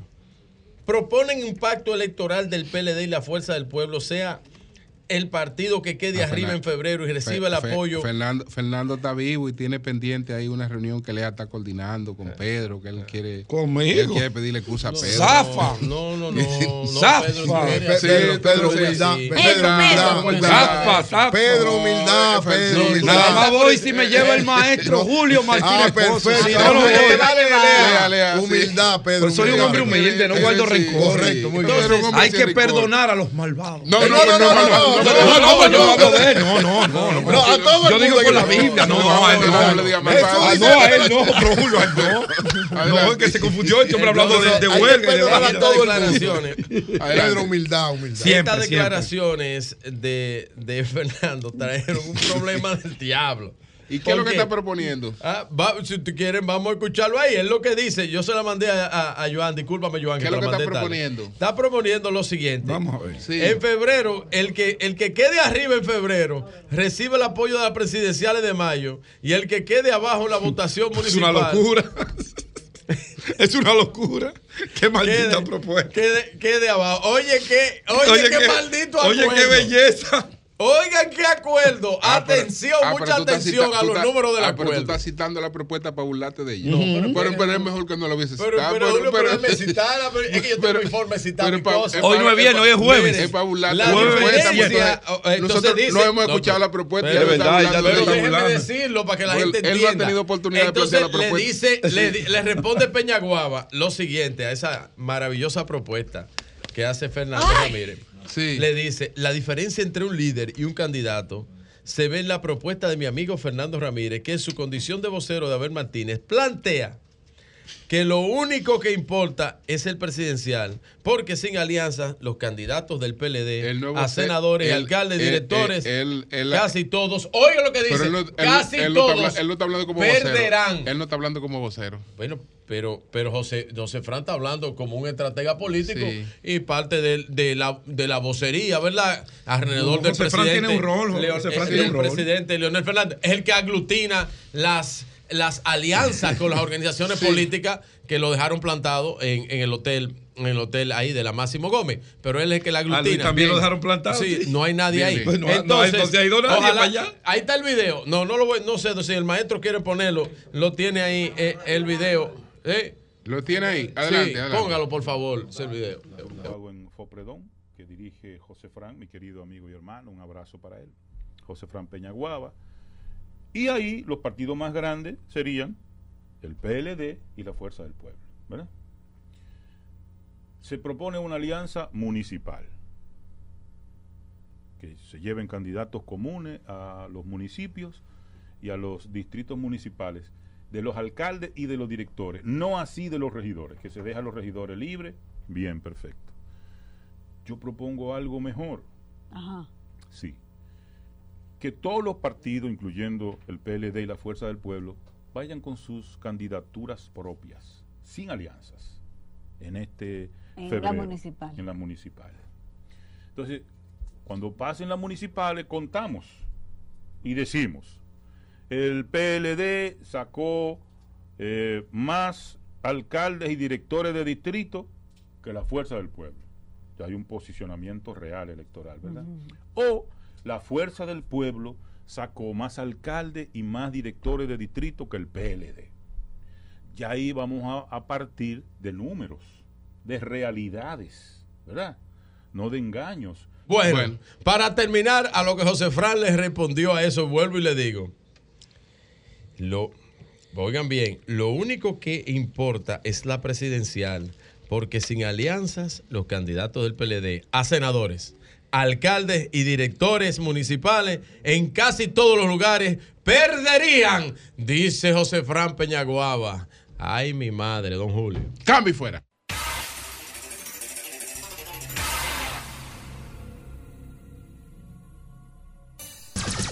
Son 106.5. Señores, con nosotros está Diana Encarnación. Ella es encargada de mercadeo de una nueva app que está llamada a resolver problemas cotidianos que uno tiene. Vamos a ver. ¿Dónde consigo un técnico confiable para una reparación? Que eso es sumamente difícil y cada Yo día más siempre he querido hacer un y proyecto. cada día más difícil. Entonces, hay una, hay una app que eh, tiene el propósito de llenar este cometido. Se llama Andy Andy. Explícanos, Consuelo, explícanos. Andy Andy. ¿Es Handy Andy o. Andy Andy? Es Sí, Handy Ha- Handy Handy Andy, Handy Andy. Poder resolver esto sin uno estar preocupándose si la persona es confiable o algo, porque hay ¿En una qué- empresa que yo se tengo un perfil ¿En de una consiste, aplicación de ¿en esa qué consiste diseñada. Handy Andy? Sí, Handy Andy es una app que conecta técnicos expertos con usuarios finales. Esta app brinda servicios técnicos a personas tanto en su hogar como en su negocio. Y servicios, por ejemplo, como Sí, cuáles? actualmente tenemos cinco categorías, las cuales son plomería, pintura, electricidad, bueno. técnicos de aire e instaladores de decoraciones. Ya más adelante estaremos ampliando otras categorías como son tapiceros, herreros, jardineros, entre muchas más ¿Y categorías. cuál es la dinámica? Como Sí, la dinámica es simplemente se baja la app Handy Andy. Allí usted selecciona un técnico, ya puede ser cerca de su O vivienda. sea, él con el modelo de, de calificación de usuario. Sí. O sea, el técnico está ahí con su perfil, como Uber, con su estrellita. No es como un Airbnb, Exacto, el es básicamente de, modelo Ese modelo Uber. colaborativo. Eh, la uberización, es Uber, Sí, Uber. sí. Exacto, pero los técnicos le aparecen según su cercanía a su hogar o su negocio. Y ya son técnicos que están debidamente depurados. Ahí, ahí ya tú sabes la tarifa también, que él no te puede salir con otra cosa, porque to- todo, todo eso queda claramente establecido ahí. La cotización la hacen a través de técnicos, ustedes. sí, Sí. los Cuando técnicos. tú lo- le das ¿Y tu propio pago? rate. Sí, todo queda transparente revés, en tú la no app. puedes dar negativo Sí, positivo. adelante. Exactamente. Todo queda transparente a través de la app. El técnico cotiza a la persona a través de la app y nosotros de manera interna vemos todas esas conversaciones. Ya entonces se paga a través de tarjeta de crédito o débito eh, con la facilidad de azul que nos brinda a través de la misma aplicación. Y si en estos momentos está escuchando un técnico de aire acondicionado, un plomero que dice, pero yo quiero Yo quiero ser, esa ser parte de aplicación", la plataforma. ¿Qué puede hacer? Sí, simplemente se tienen que descargar la app a través de Google Play o App Store, igual para Android APK. Luego que se descarga la app, hay una opción donde dice hacerse proveedor. Le dan clip, siguen los pasos. Desde Handy Andy se le estarán contactando luego de ser depurados para pertenecer a la app. Una Y ya, pregunta. y ya ¿esto la- una- está esto- disponible, ya está disponible. Ya está ¿Esto es disponible. una franquicia o es un emprendimiento local? ¿Y cuál es la empresa que está detrás de Handy Andy? Sí, esto es un emprendimiento local. La empresa que está detrás de Handy Andy es Grupo Galco y ha desarrollado esta para facilitarle ¿A qué otra cosa la se vida dedica Grupo Algo? a soluciones eléctricas. Ok. Ellos Perfecto. tienen Sí. experiencia en, en, En la, el en mercado. en la El prestación mercado. de servicios. Sí. Bueno, Así es. entonces, Es una señores, necesidad del a- mercado. a- a- a descargar. Vamos a repetir Sí, cómo se llama el app, qué hace la gente para, para descargarla, porque me imagino que está ahí. Sí, disponible. Sí. Solamente tienen que descargar Handy Andy a través de Google Play, App Store o Android APK Ya lo mandé abajo. y simplemente solicitan el servicio. ¿Cuáles técnicos? Vamos a repetir. Sí, plomeros, electricistas, pintores, técnicos de aire e instalación de decoraciones. Ya más adelante estaremos ampliando nuevas categorías para la necesidad de todos. Qué bueno, qué bueno. bueno, pues felicidades. Conseguí un Esperamos, plomero difícil. esperamos que esta iniciativa. Plomero bueno, tenga- En serio, sí. sí, sí, sí. Sí, sí, eso es difícil. Es difícil, sorprende porque la clase media aquí necesita Sí, servicio. necesita servicio permanentemente Sí, y sí, encontrar servicio confiable que es, muy difícil y por lo menos ahí tuve la valoración de confiabilidad, Y ¿no? que toma un tiempo. A veces uno tiene personas de mucho tiempo, pero se han ido a Estados Unidos Sí. o ya han dejado el trabajo y buscar un sustituto. No, es un lo- tiempo lo- el, gran el principal para mí que yo le yo, yo, yo, yo hice un perfil para una aplicación de esa naturaleza.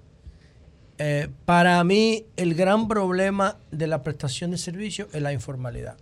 O sea, la informalidad, la mayoría de los técnicos los educan en reparar o dar el servicio específico, por ejemplo, de plomería o de aire acondicionado, pero no le dan ética Sí. no le dan cultura de ahorro, de cumplimiento. Entonces, fácilmente, un técnico que tiene que estar a las 7 de la mañana con un cliente de un lunes, se acuesta bebiendo a las 5 de la mañana y no va. Sí, así Y es. le, y le rompe la programación Claro. al cliente. Entonces, ese tema, por lo menos en la calificación tú lo ves, tiene que haber un apartado Sí, no, para esta cumplimiento. app vino a darle esa formalidad a los técnicos que pertenezcan a nuestra app y sobre todo los técnicos que están en nuestra app son depurados tanto de manera de capacidad como, de seguridad. De seguridad, Qué bueno, judicialmente. Sobre Y tú todo. sabes, perdón, Pues- Julio, otro- otra cosa.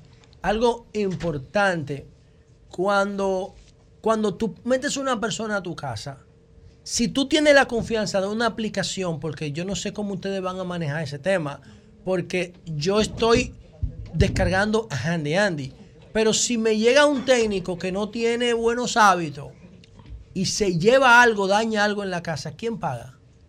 En este caso nosotros hacemos responsable del servicio brindado. Tanto Handy Andy se hace responsable del servicio que se vaya a brindar, que quede bien el servicio. Igual la persona tiene la disponibilidad de lo finalizar el servicio eso en la genera app. responsabilidades. Bueno, bueno, pues gracias, gracias Diana y éxito. Éxito. Mira, yo no lo digo.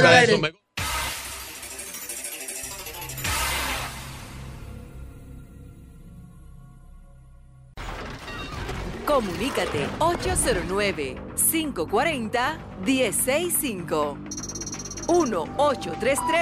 1-833-610-1065 desde los Estados Unidos. Sol 106.5, la más interactiva. Buenos días, adelante, buenos días. Buenos días. Buenos días. Bueno, es, sí, adelante.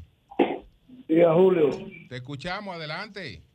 ¿cómo están todos? Bueno, para adelante. Adelante, favor. hermano, aprovecha el tiempo. Julio. Que estamos seteados hoy. Y hay algunos lugares que hay falla de agua y otros que tienen falla de luz.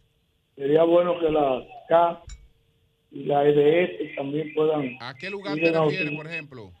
Bueno, en Villajuana se va a verse a la, en la mañana y la mandan como eso a las 5 de la tarde, tanto Villajuana y Villa Consuelo.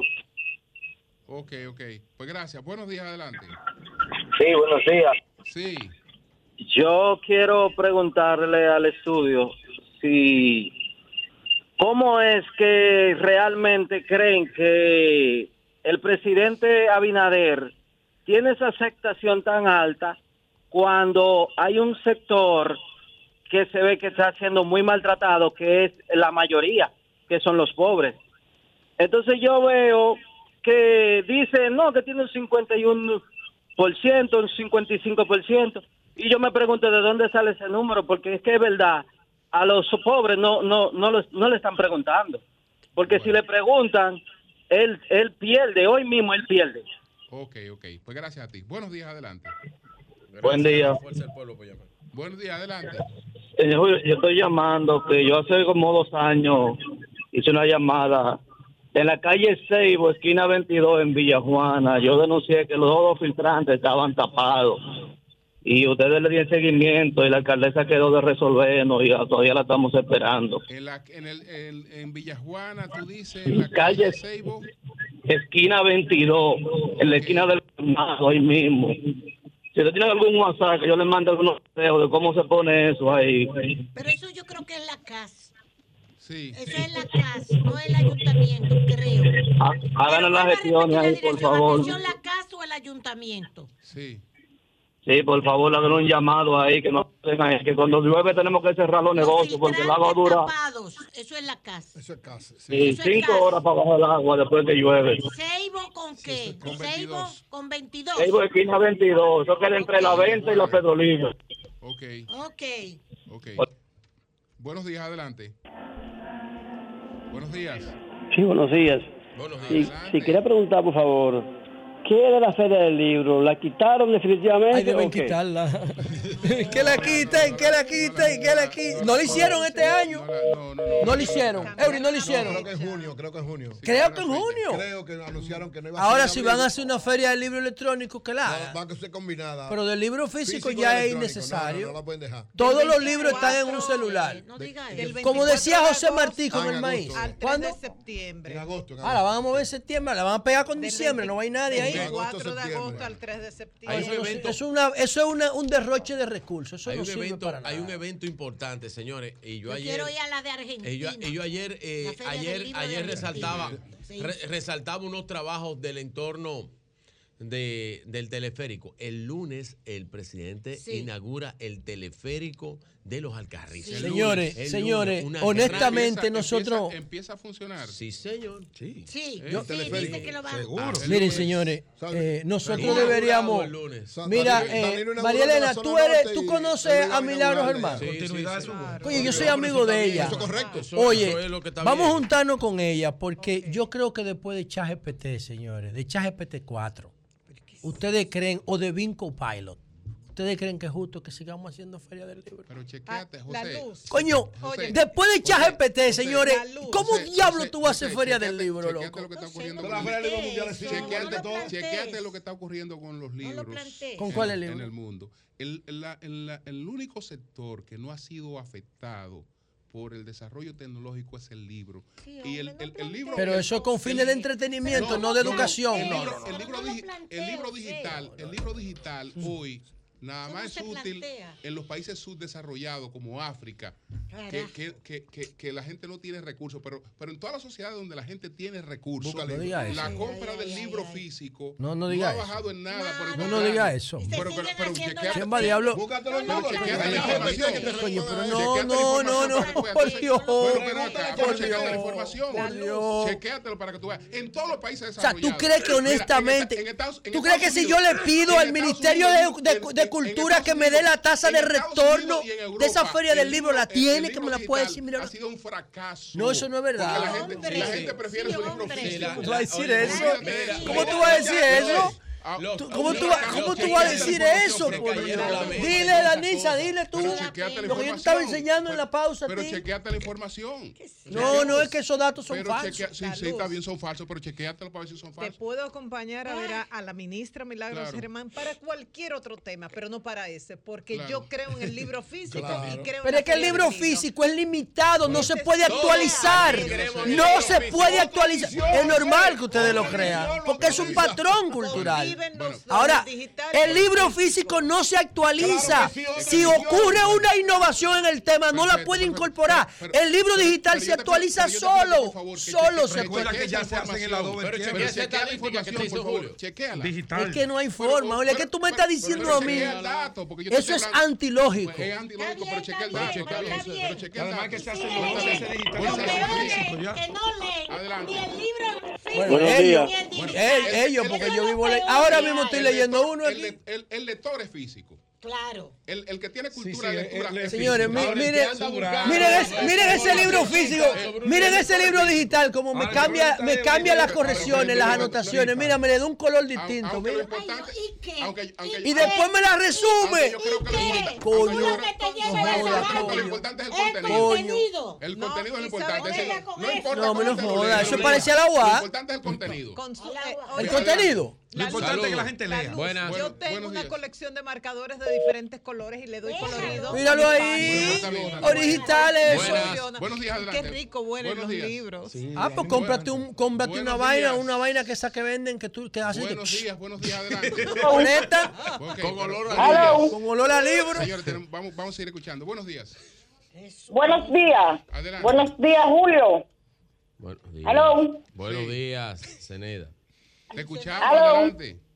Desarrollo. Sí, Julio. No se Aquí, escucha bien. La próxima Julio, llamada. aquí en Santo Domingo Norte, Julio. Queremos ver las autoridades para que recoja, Julio, las personas que están enfermas mentales, por favor. Quiero verla aquí en Santo Domingo Norte, Salud Pública. Bien, buenos días, adelante. Buenos días.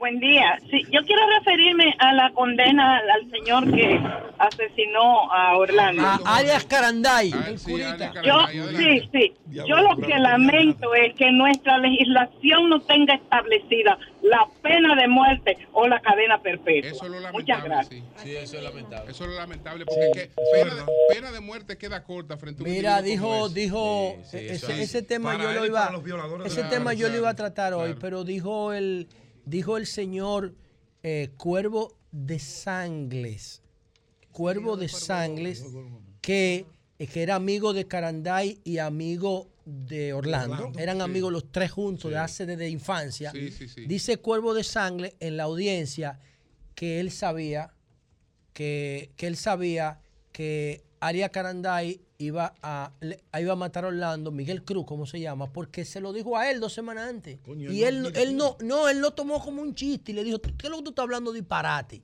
Y el día que lo iba a matar a Orlando, el curita fue donde Cuervo de Sangre a su oficina. Lo- en el testimonio, él lo dijo en el audio. Eso lo dijo. No, él no le dijo eso, pero dice el señor Cuervo de Sangre que lo notó Intranquilo. intranquilo, alterado, ansioso. Ansiedad. Y salió del, del, del, del, del cosa ahí y fue y mató Orlando. Pero esa es la queja de muchos, Bien. de cómo si él pasó tan alterado No por lo esas oficinas, no Coño, porque eran. Buena, buena. un tipo de Julio. Buen día, buen día a todos. Nadie iba a esperar una cosa Buen día a todos.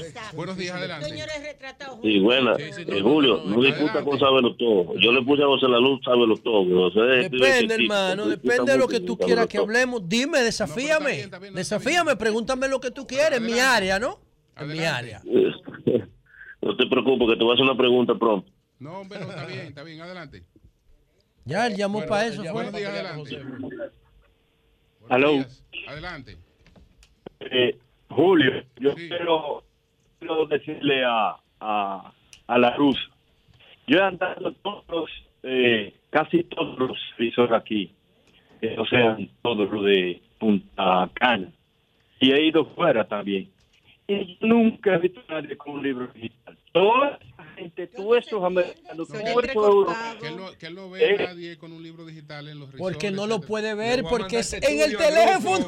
este ¿Y no, cómo lo va a ver si está en el no, teléfono? no, no, Si el libro es digital, ¿cómo lo va a ver? Coño, pero ese sí es. Coño, ¿tú quieres que te tire esta vaina por ahí? por el teléfono? lo- No, tranquilo, Julio, pero ¿cómo va a ver el libro digital si es virtual? Bien. No lo puede ver. Buenos días. Aló. Buenos días. José. Dios mío. José, ¿cómo tú estás? Adelante. Saludo. No te incomoden, no se incomoden. Aquí tengo el Yo quiero, decir, yo Sí, quiero sí, primero hacer una pregunta. Eury Dímelo. y al que está defendiendo al PRM. La fuerza del pueblo y el PLD, el PLD tiene su estructura a nivel nacional. Verá Y yo como ex PLDista, ¿Quién es que habla? decir que la fuerza del pueblo, Jesús Ramos, Ay, mi hermano Jesús Ramos. Pero tú vas a hablar de, de, de, de, de salud porque tú eres médico. O tú no vas a hablar de importa, pero política. te quiero decir del comité de base que pertenezco y del comité intermedio que pertenezco, que tenemos una estructura a nivel nacional. ¿En dónde? ¿En No sé qué ¿En le pasa cuando no, cuando hablan ¿En de la fuerza del pueblo, Jesús, ¿en qué partido? Jesús es de la Fuerza del Pueblo. Ah, De la que tú fuerza del pueblo. Jesús Ramos, uno de los más grandes anestesiólogos de este país. Jesús. dame decirte Saludo, que nosotros tenemos estructura a nivel nacional. No sé por qué dicen que no es así. Sí, pero ustedes la tienen, que, ustedes tienen que pactar con Abel si quieren ganar porque no, no, pueden, no tienen posibilidad. No tiene ninguna. posibilidad. Bueno, José Lalu, vamos a ver lo que dice el pueblo. Que va a llegar a la lo va a calle llevar. Mira, mira lo que está pues diciendo Fernando. Ramírez. Bueno, buenos que el que saque alcalde. Buen día, buen día. Y más, y día, más, adelante. y más candidatos. Martínez ese Pozo, apoya el ilustre de este lado. Vaya- eso es lo que quiere Adelante. Luis, que vayan separados. Saludos, Martínez Pozo. Eh, el otro día ustedes estaban ahí en el ayuntamiento, en la rendición de cuentas, y yo estaba cerca y grabé un videito, iba a ir enseñando, enseñárselo allá a Jonathan, porque al parecer se han concentrado en Villa Duarte, Los Mameyes y esos sitios para allá, y han dejado de un lado esta zona de Vista Hermosa, Lucerna, que esto por aquí está lleno de hoyos y unos vertederos que yo te grabé, Martínez Pozo, que te lo iba a mandar. Dije, "Ah, mejor no dañarle su día al, al síndico. Pero esto por aquí lo tienen olvidado. Yo te voy a grabar un video que, que te va a llegar. Perdón. ¿A cuáles sectores te refieres? Oh, Lucerna, Vista Hermosa, estos sectores que están como para la, para la parte norte, Cancino, se han olvidado, él se ha concentrado el síndico simplemente en, en, en, en, en Villa Duarte, esos sitios que están para allá, cerca del faro, cerca de su entorno, incluso en el mismo ayuntamiento, Los, daños, tú hablas de asfaltado, ¿es? no, asfaltado y, y vertederos improvisados, porque al camión no meterse por la calle, en las principales, en las principales avenidas se forman vertederos. Entonces, eh, eh, principalmente en el, en el asunto del tránsito, frente a frente al ayuntamiento se forma un caos con el metro que está al lado, de guagüeros que se paran ahí y no dejan que los carros circulen. Entonces, antes de rendir cuentas, tiene que comenzar a resolver. Por aquí está un grito a voces. Yo lo voy a mandar en menos de un minuto a Martín Esposo para que vea lo, lo, lo que hay frente al, al negocio que yo tengo. Que eso ha sido un pan de cada día. Está bien. Ok, pues gracias a ti, gracias a ti. Buenos días, adelante. A don Julio, Sí, adelante.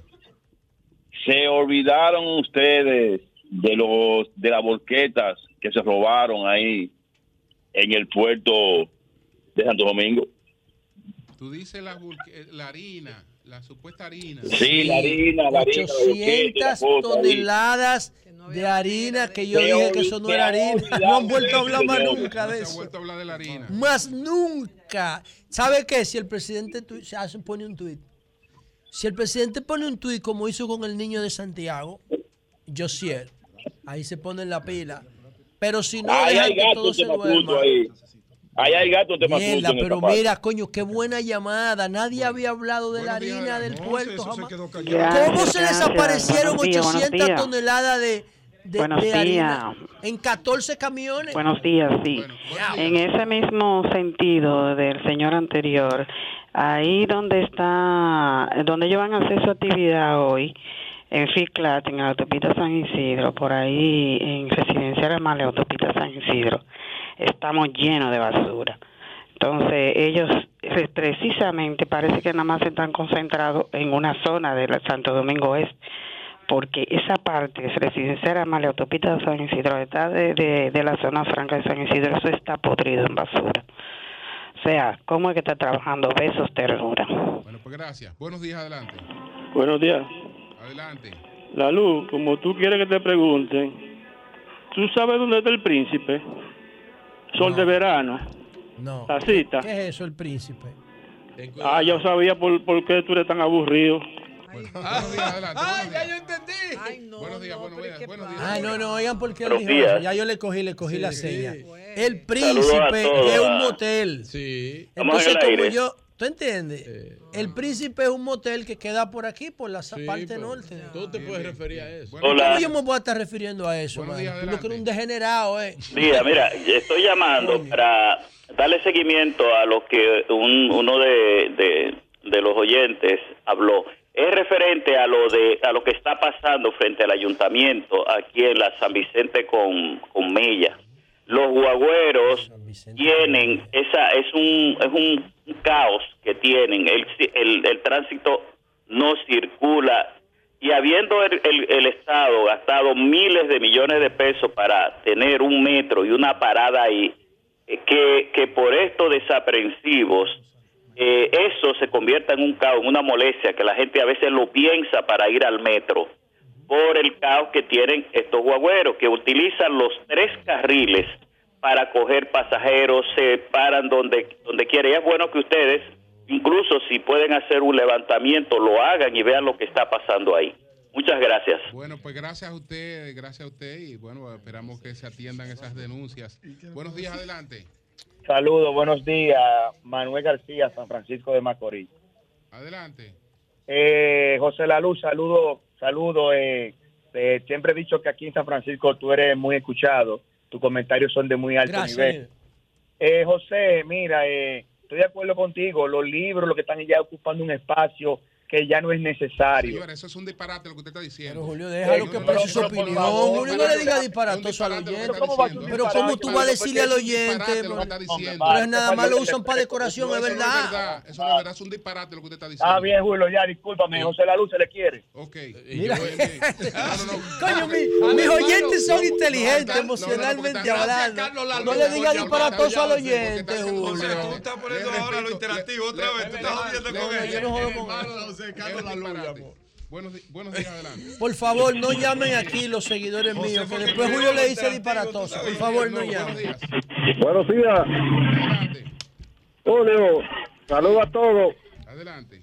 Pensando yo así como lo loco, yo creo que este asunto de sacar eso de la auditoría del metro es para darle un golpe a Leonel con su obra insignia. Sabe que el metro mueve muchas personas, miles y miles. La gente está encantado con ese proyecto y si le dan por ahí poniéndole falta y sospechosamente nada más ponen la segunda parte, la primera entonces debía estar embarrada también. A mí no me convence esta justicia independiente. Pasen buenas. Gracias a ti. Buenos días, adelante. Buenos días. Buen día. Adelante. Mira, yo quiero yo quiero opinar sobre lo de los libros y voy a buscar una solución que parece que una posición que parece que es ecléctica. Es fácil acceder al libro digital, perfecto. Pero la generación que tiene la vocación del libro digital prácticamente no lee y lo que aprovecha es la facilidad de acceso para vivir divagando. Hay una generación completa. Eso a la larga va a terminar, claro, el digital imponiéndose al libro físico. Pero en la actualidad hay millones de personas que tenemos de 45, 50 años hacia atrás, hacia adelante, que somos los que leemos y No, pero es que preferimos usted, con todo respeto, no, no, no, no, no. razón. Usted está el confundiendo, perdón. el que lee No, no, no. utiliza libro físico. Es que está el confundiendo, es que son formatos de lectura distintos. Lo que pasa es que la generación digital de nativos digitales no consume el contenido como lo consume un lector tradicional. lee por segmento, lee hay por parte. No tiene que leer todo. Si usted imprime un libro físico, el 80% no tiene sentido. que pasa es que no se puede generalizar. Eso No es lo que ocurre. Porque no hay un nativo digital que sea homogéneo. Es decir, No, pero tienen características Pero hay, similares. hay Julio. características, pero, pero hay de todo. Hoy, contrario a lo que a lo que se a lo que se piensa, que las nuevas generaciones no leen, están leyendo más que nunca. Y están leyendo más que nunca.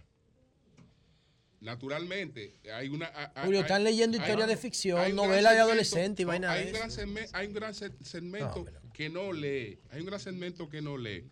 Yo te, yo te, yo te, te- te- te De- repito- si tú exprimes un libro, el 80% te es repito- innecesario. Te repito, te repito este dato de alguien que cité esta mañana, lo he citado con alguna frecuencia.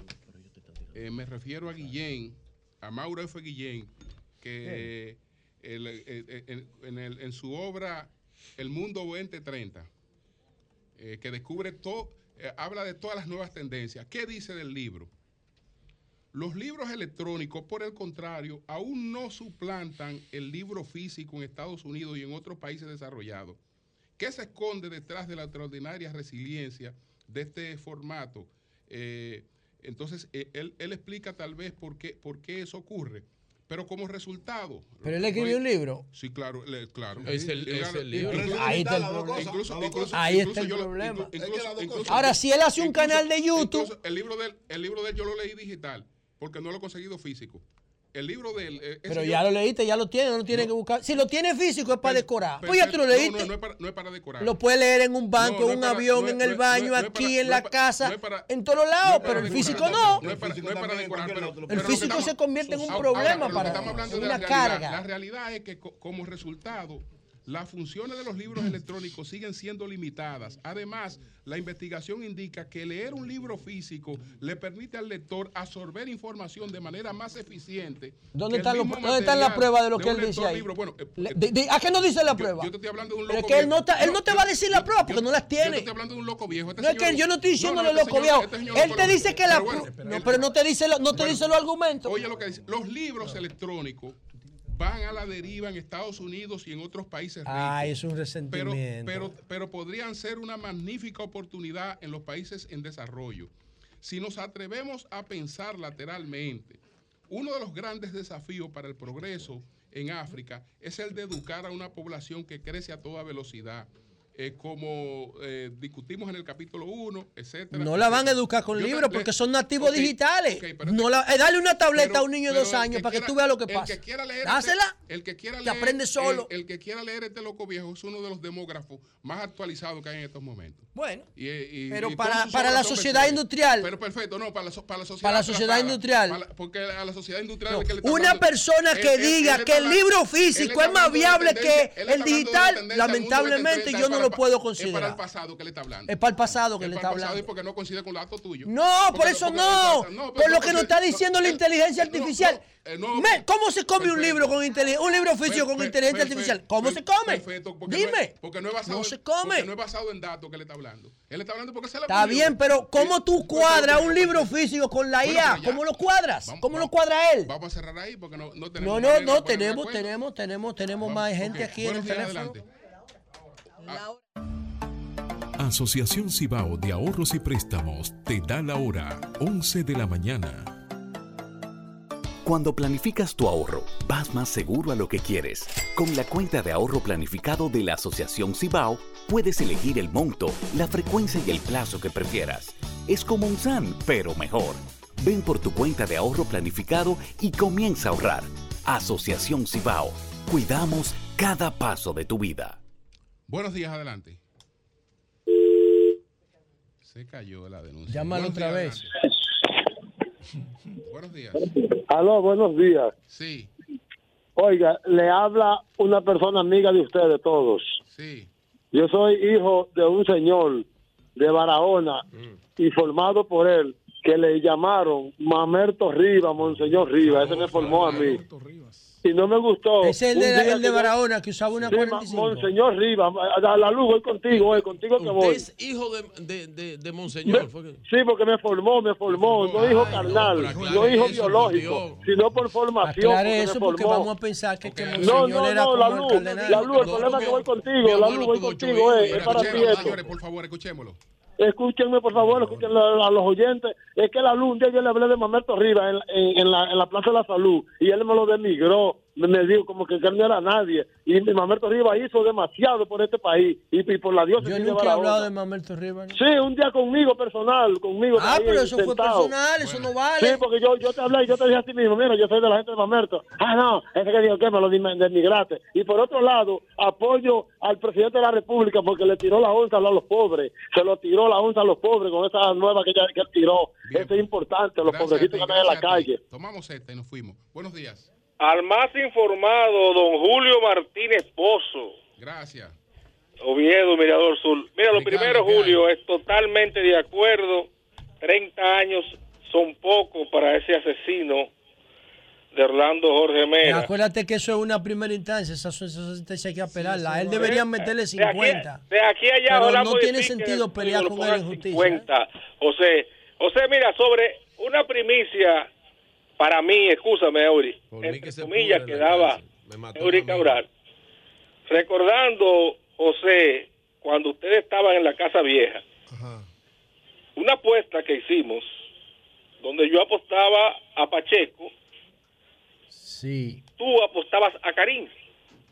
No, no era de un Karim. millón de pesos, que yo debí- que llevé el cheque del millón de pesos de emisora. Sí, pero no era, era que Karim y yo Correcto.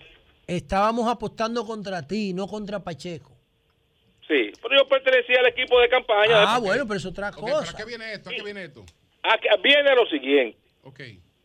Los líderes de la capital se llaman David Collado Morales, Eduardo San Lobatón Así es. y Alfredo Pacheco. Sí, los líderes del PRM del distrito. El presidente de la República Y Carolina Mejía, papá. todavía no han decidido quién va a ser el candidato alcalde, mi querido Eury. no sé por qué Y Nene, Nene, está- Nene me escribió que va a aspirar. La información que Va, me dio. va- va a aspirar Nene. Nene va a aspirar, Me Alberto escribió, me Atala. escribió, lo tengo No, pero oye esto, oye ¿De esto, verdad? querido amigo. El que me dio la información, yo no te voy a decir que es uno de esos porque entonces hablaría mal. Mira, ojalá, Pero ojalá el que me dio la yo información- apoyo a Pacheco para ¿Sabe lo que dijo? Ya sea para senador, no ya sea para, para alcalde, para lo que él desea, yo aspiro a Pacheco. y yo no me cabe la menor duda que ahora mismo si Alfredo Pacheco, fuera Pacheco el siempre ha querido ser alcalde. no, de- no- no gana con un menos de un 55%. Pero la capital a nivel dos. municipal. No, no, ¿Quién? no Bueno, tiene forma. La capital completa la va a barrer la Fuerza del Pueblo, te lo estoy diciendo hoy. Anótalo. Anótalo. No. Si ustedes van a volverse barrenderos. Anótalo. O sea, ustedes van a convencer a los PRMistas para que voten por usted. Nosotros vamos a ganar la capital. la capital. Tú dijiste que le iban a barrer. soñando. Con alianza, Pero, quítate la pijama. mira, quítate la pijama. Pellícalo, pellícalo, para que, pellícalo, pellícalo, pellícalo para que despierte. Pellícalo ahí. ¿Usted tiene un candidato a senador que le gane a Omar Fernández? No, no, no. Usted tiene un. No, no, no, espérate, pero- déjame pero- hablar pero- aparte. déjame Déjame déjame aparte. Déjame hablar Carlos,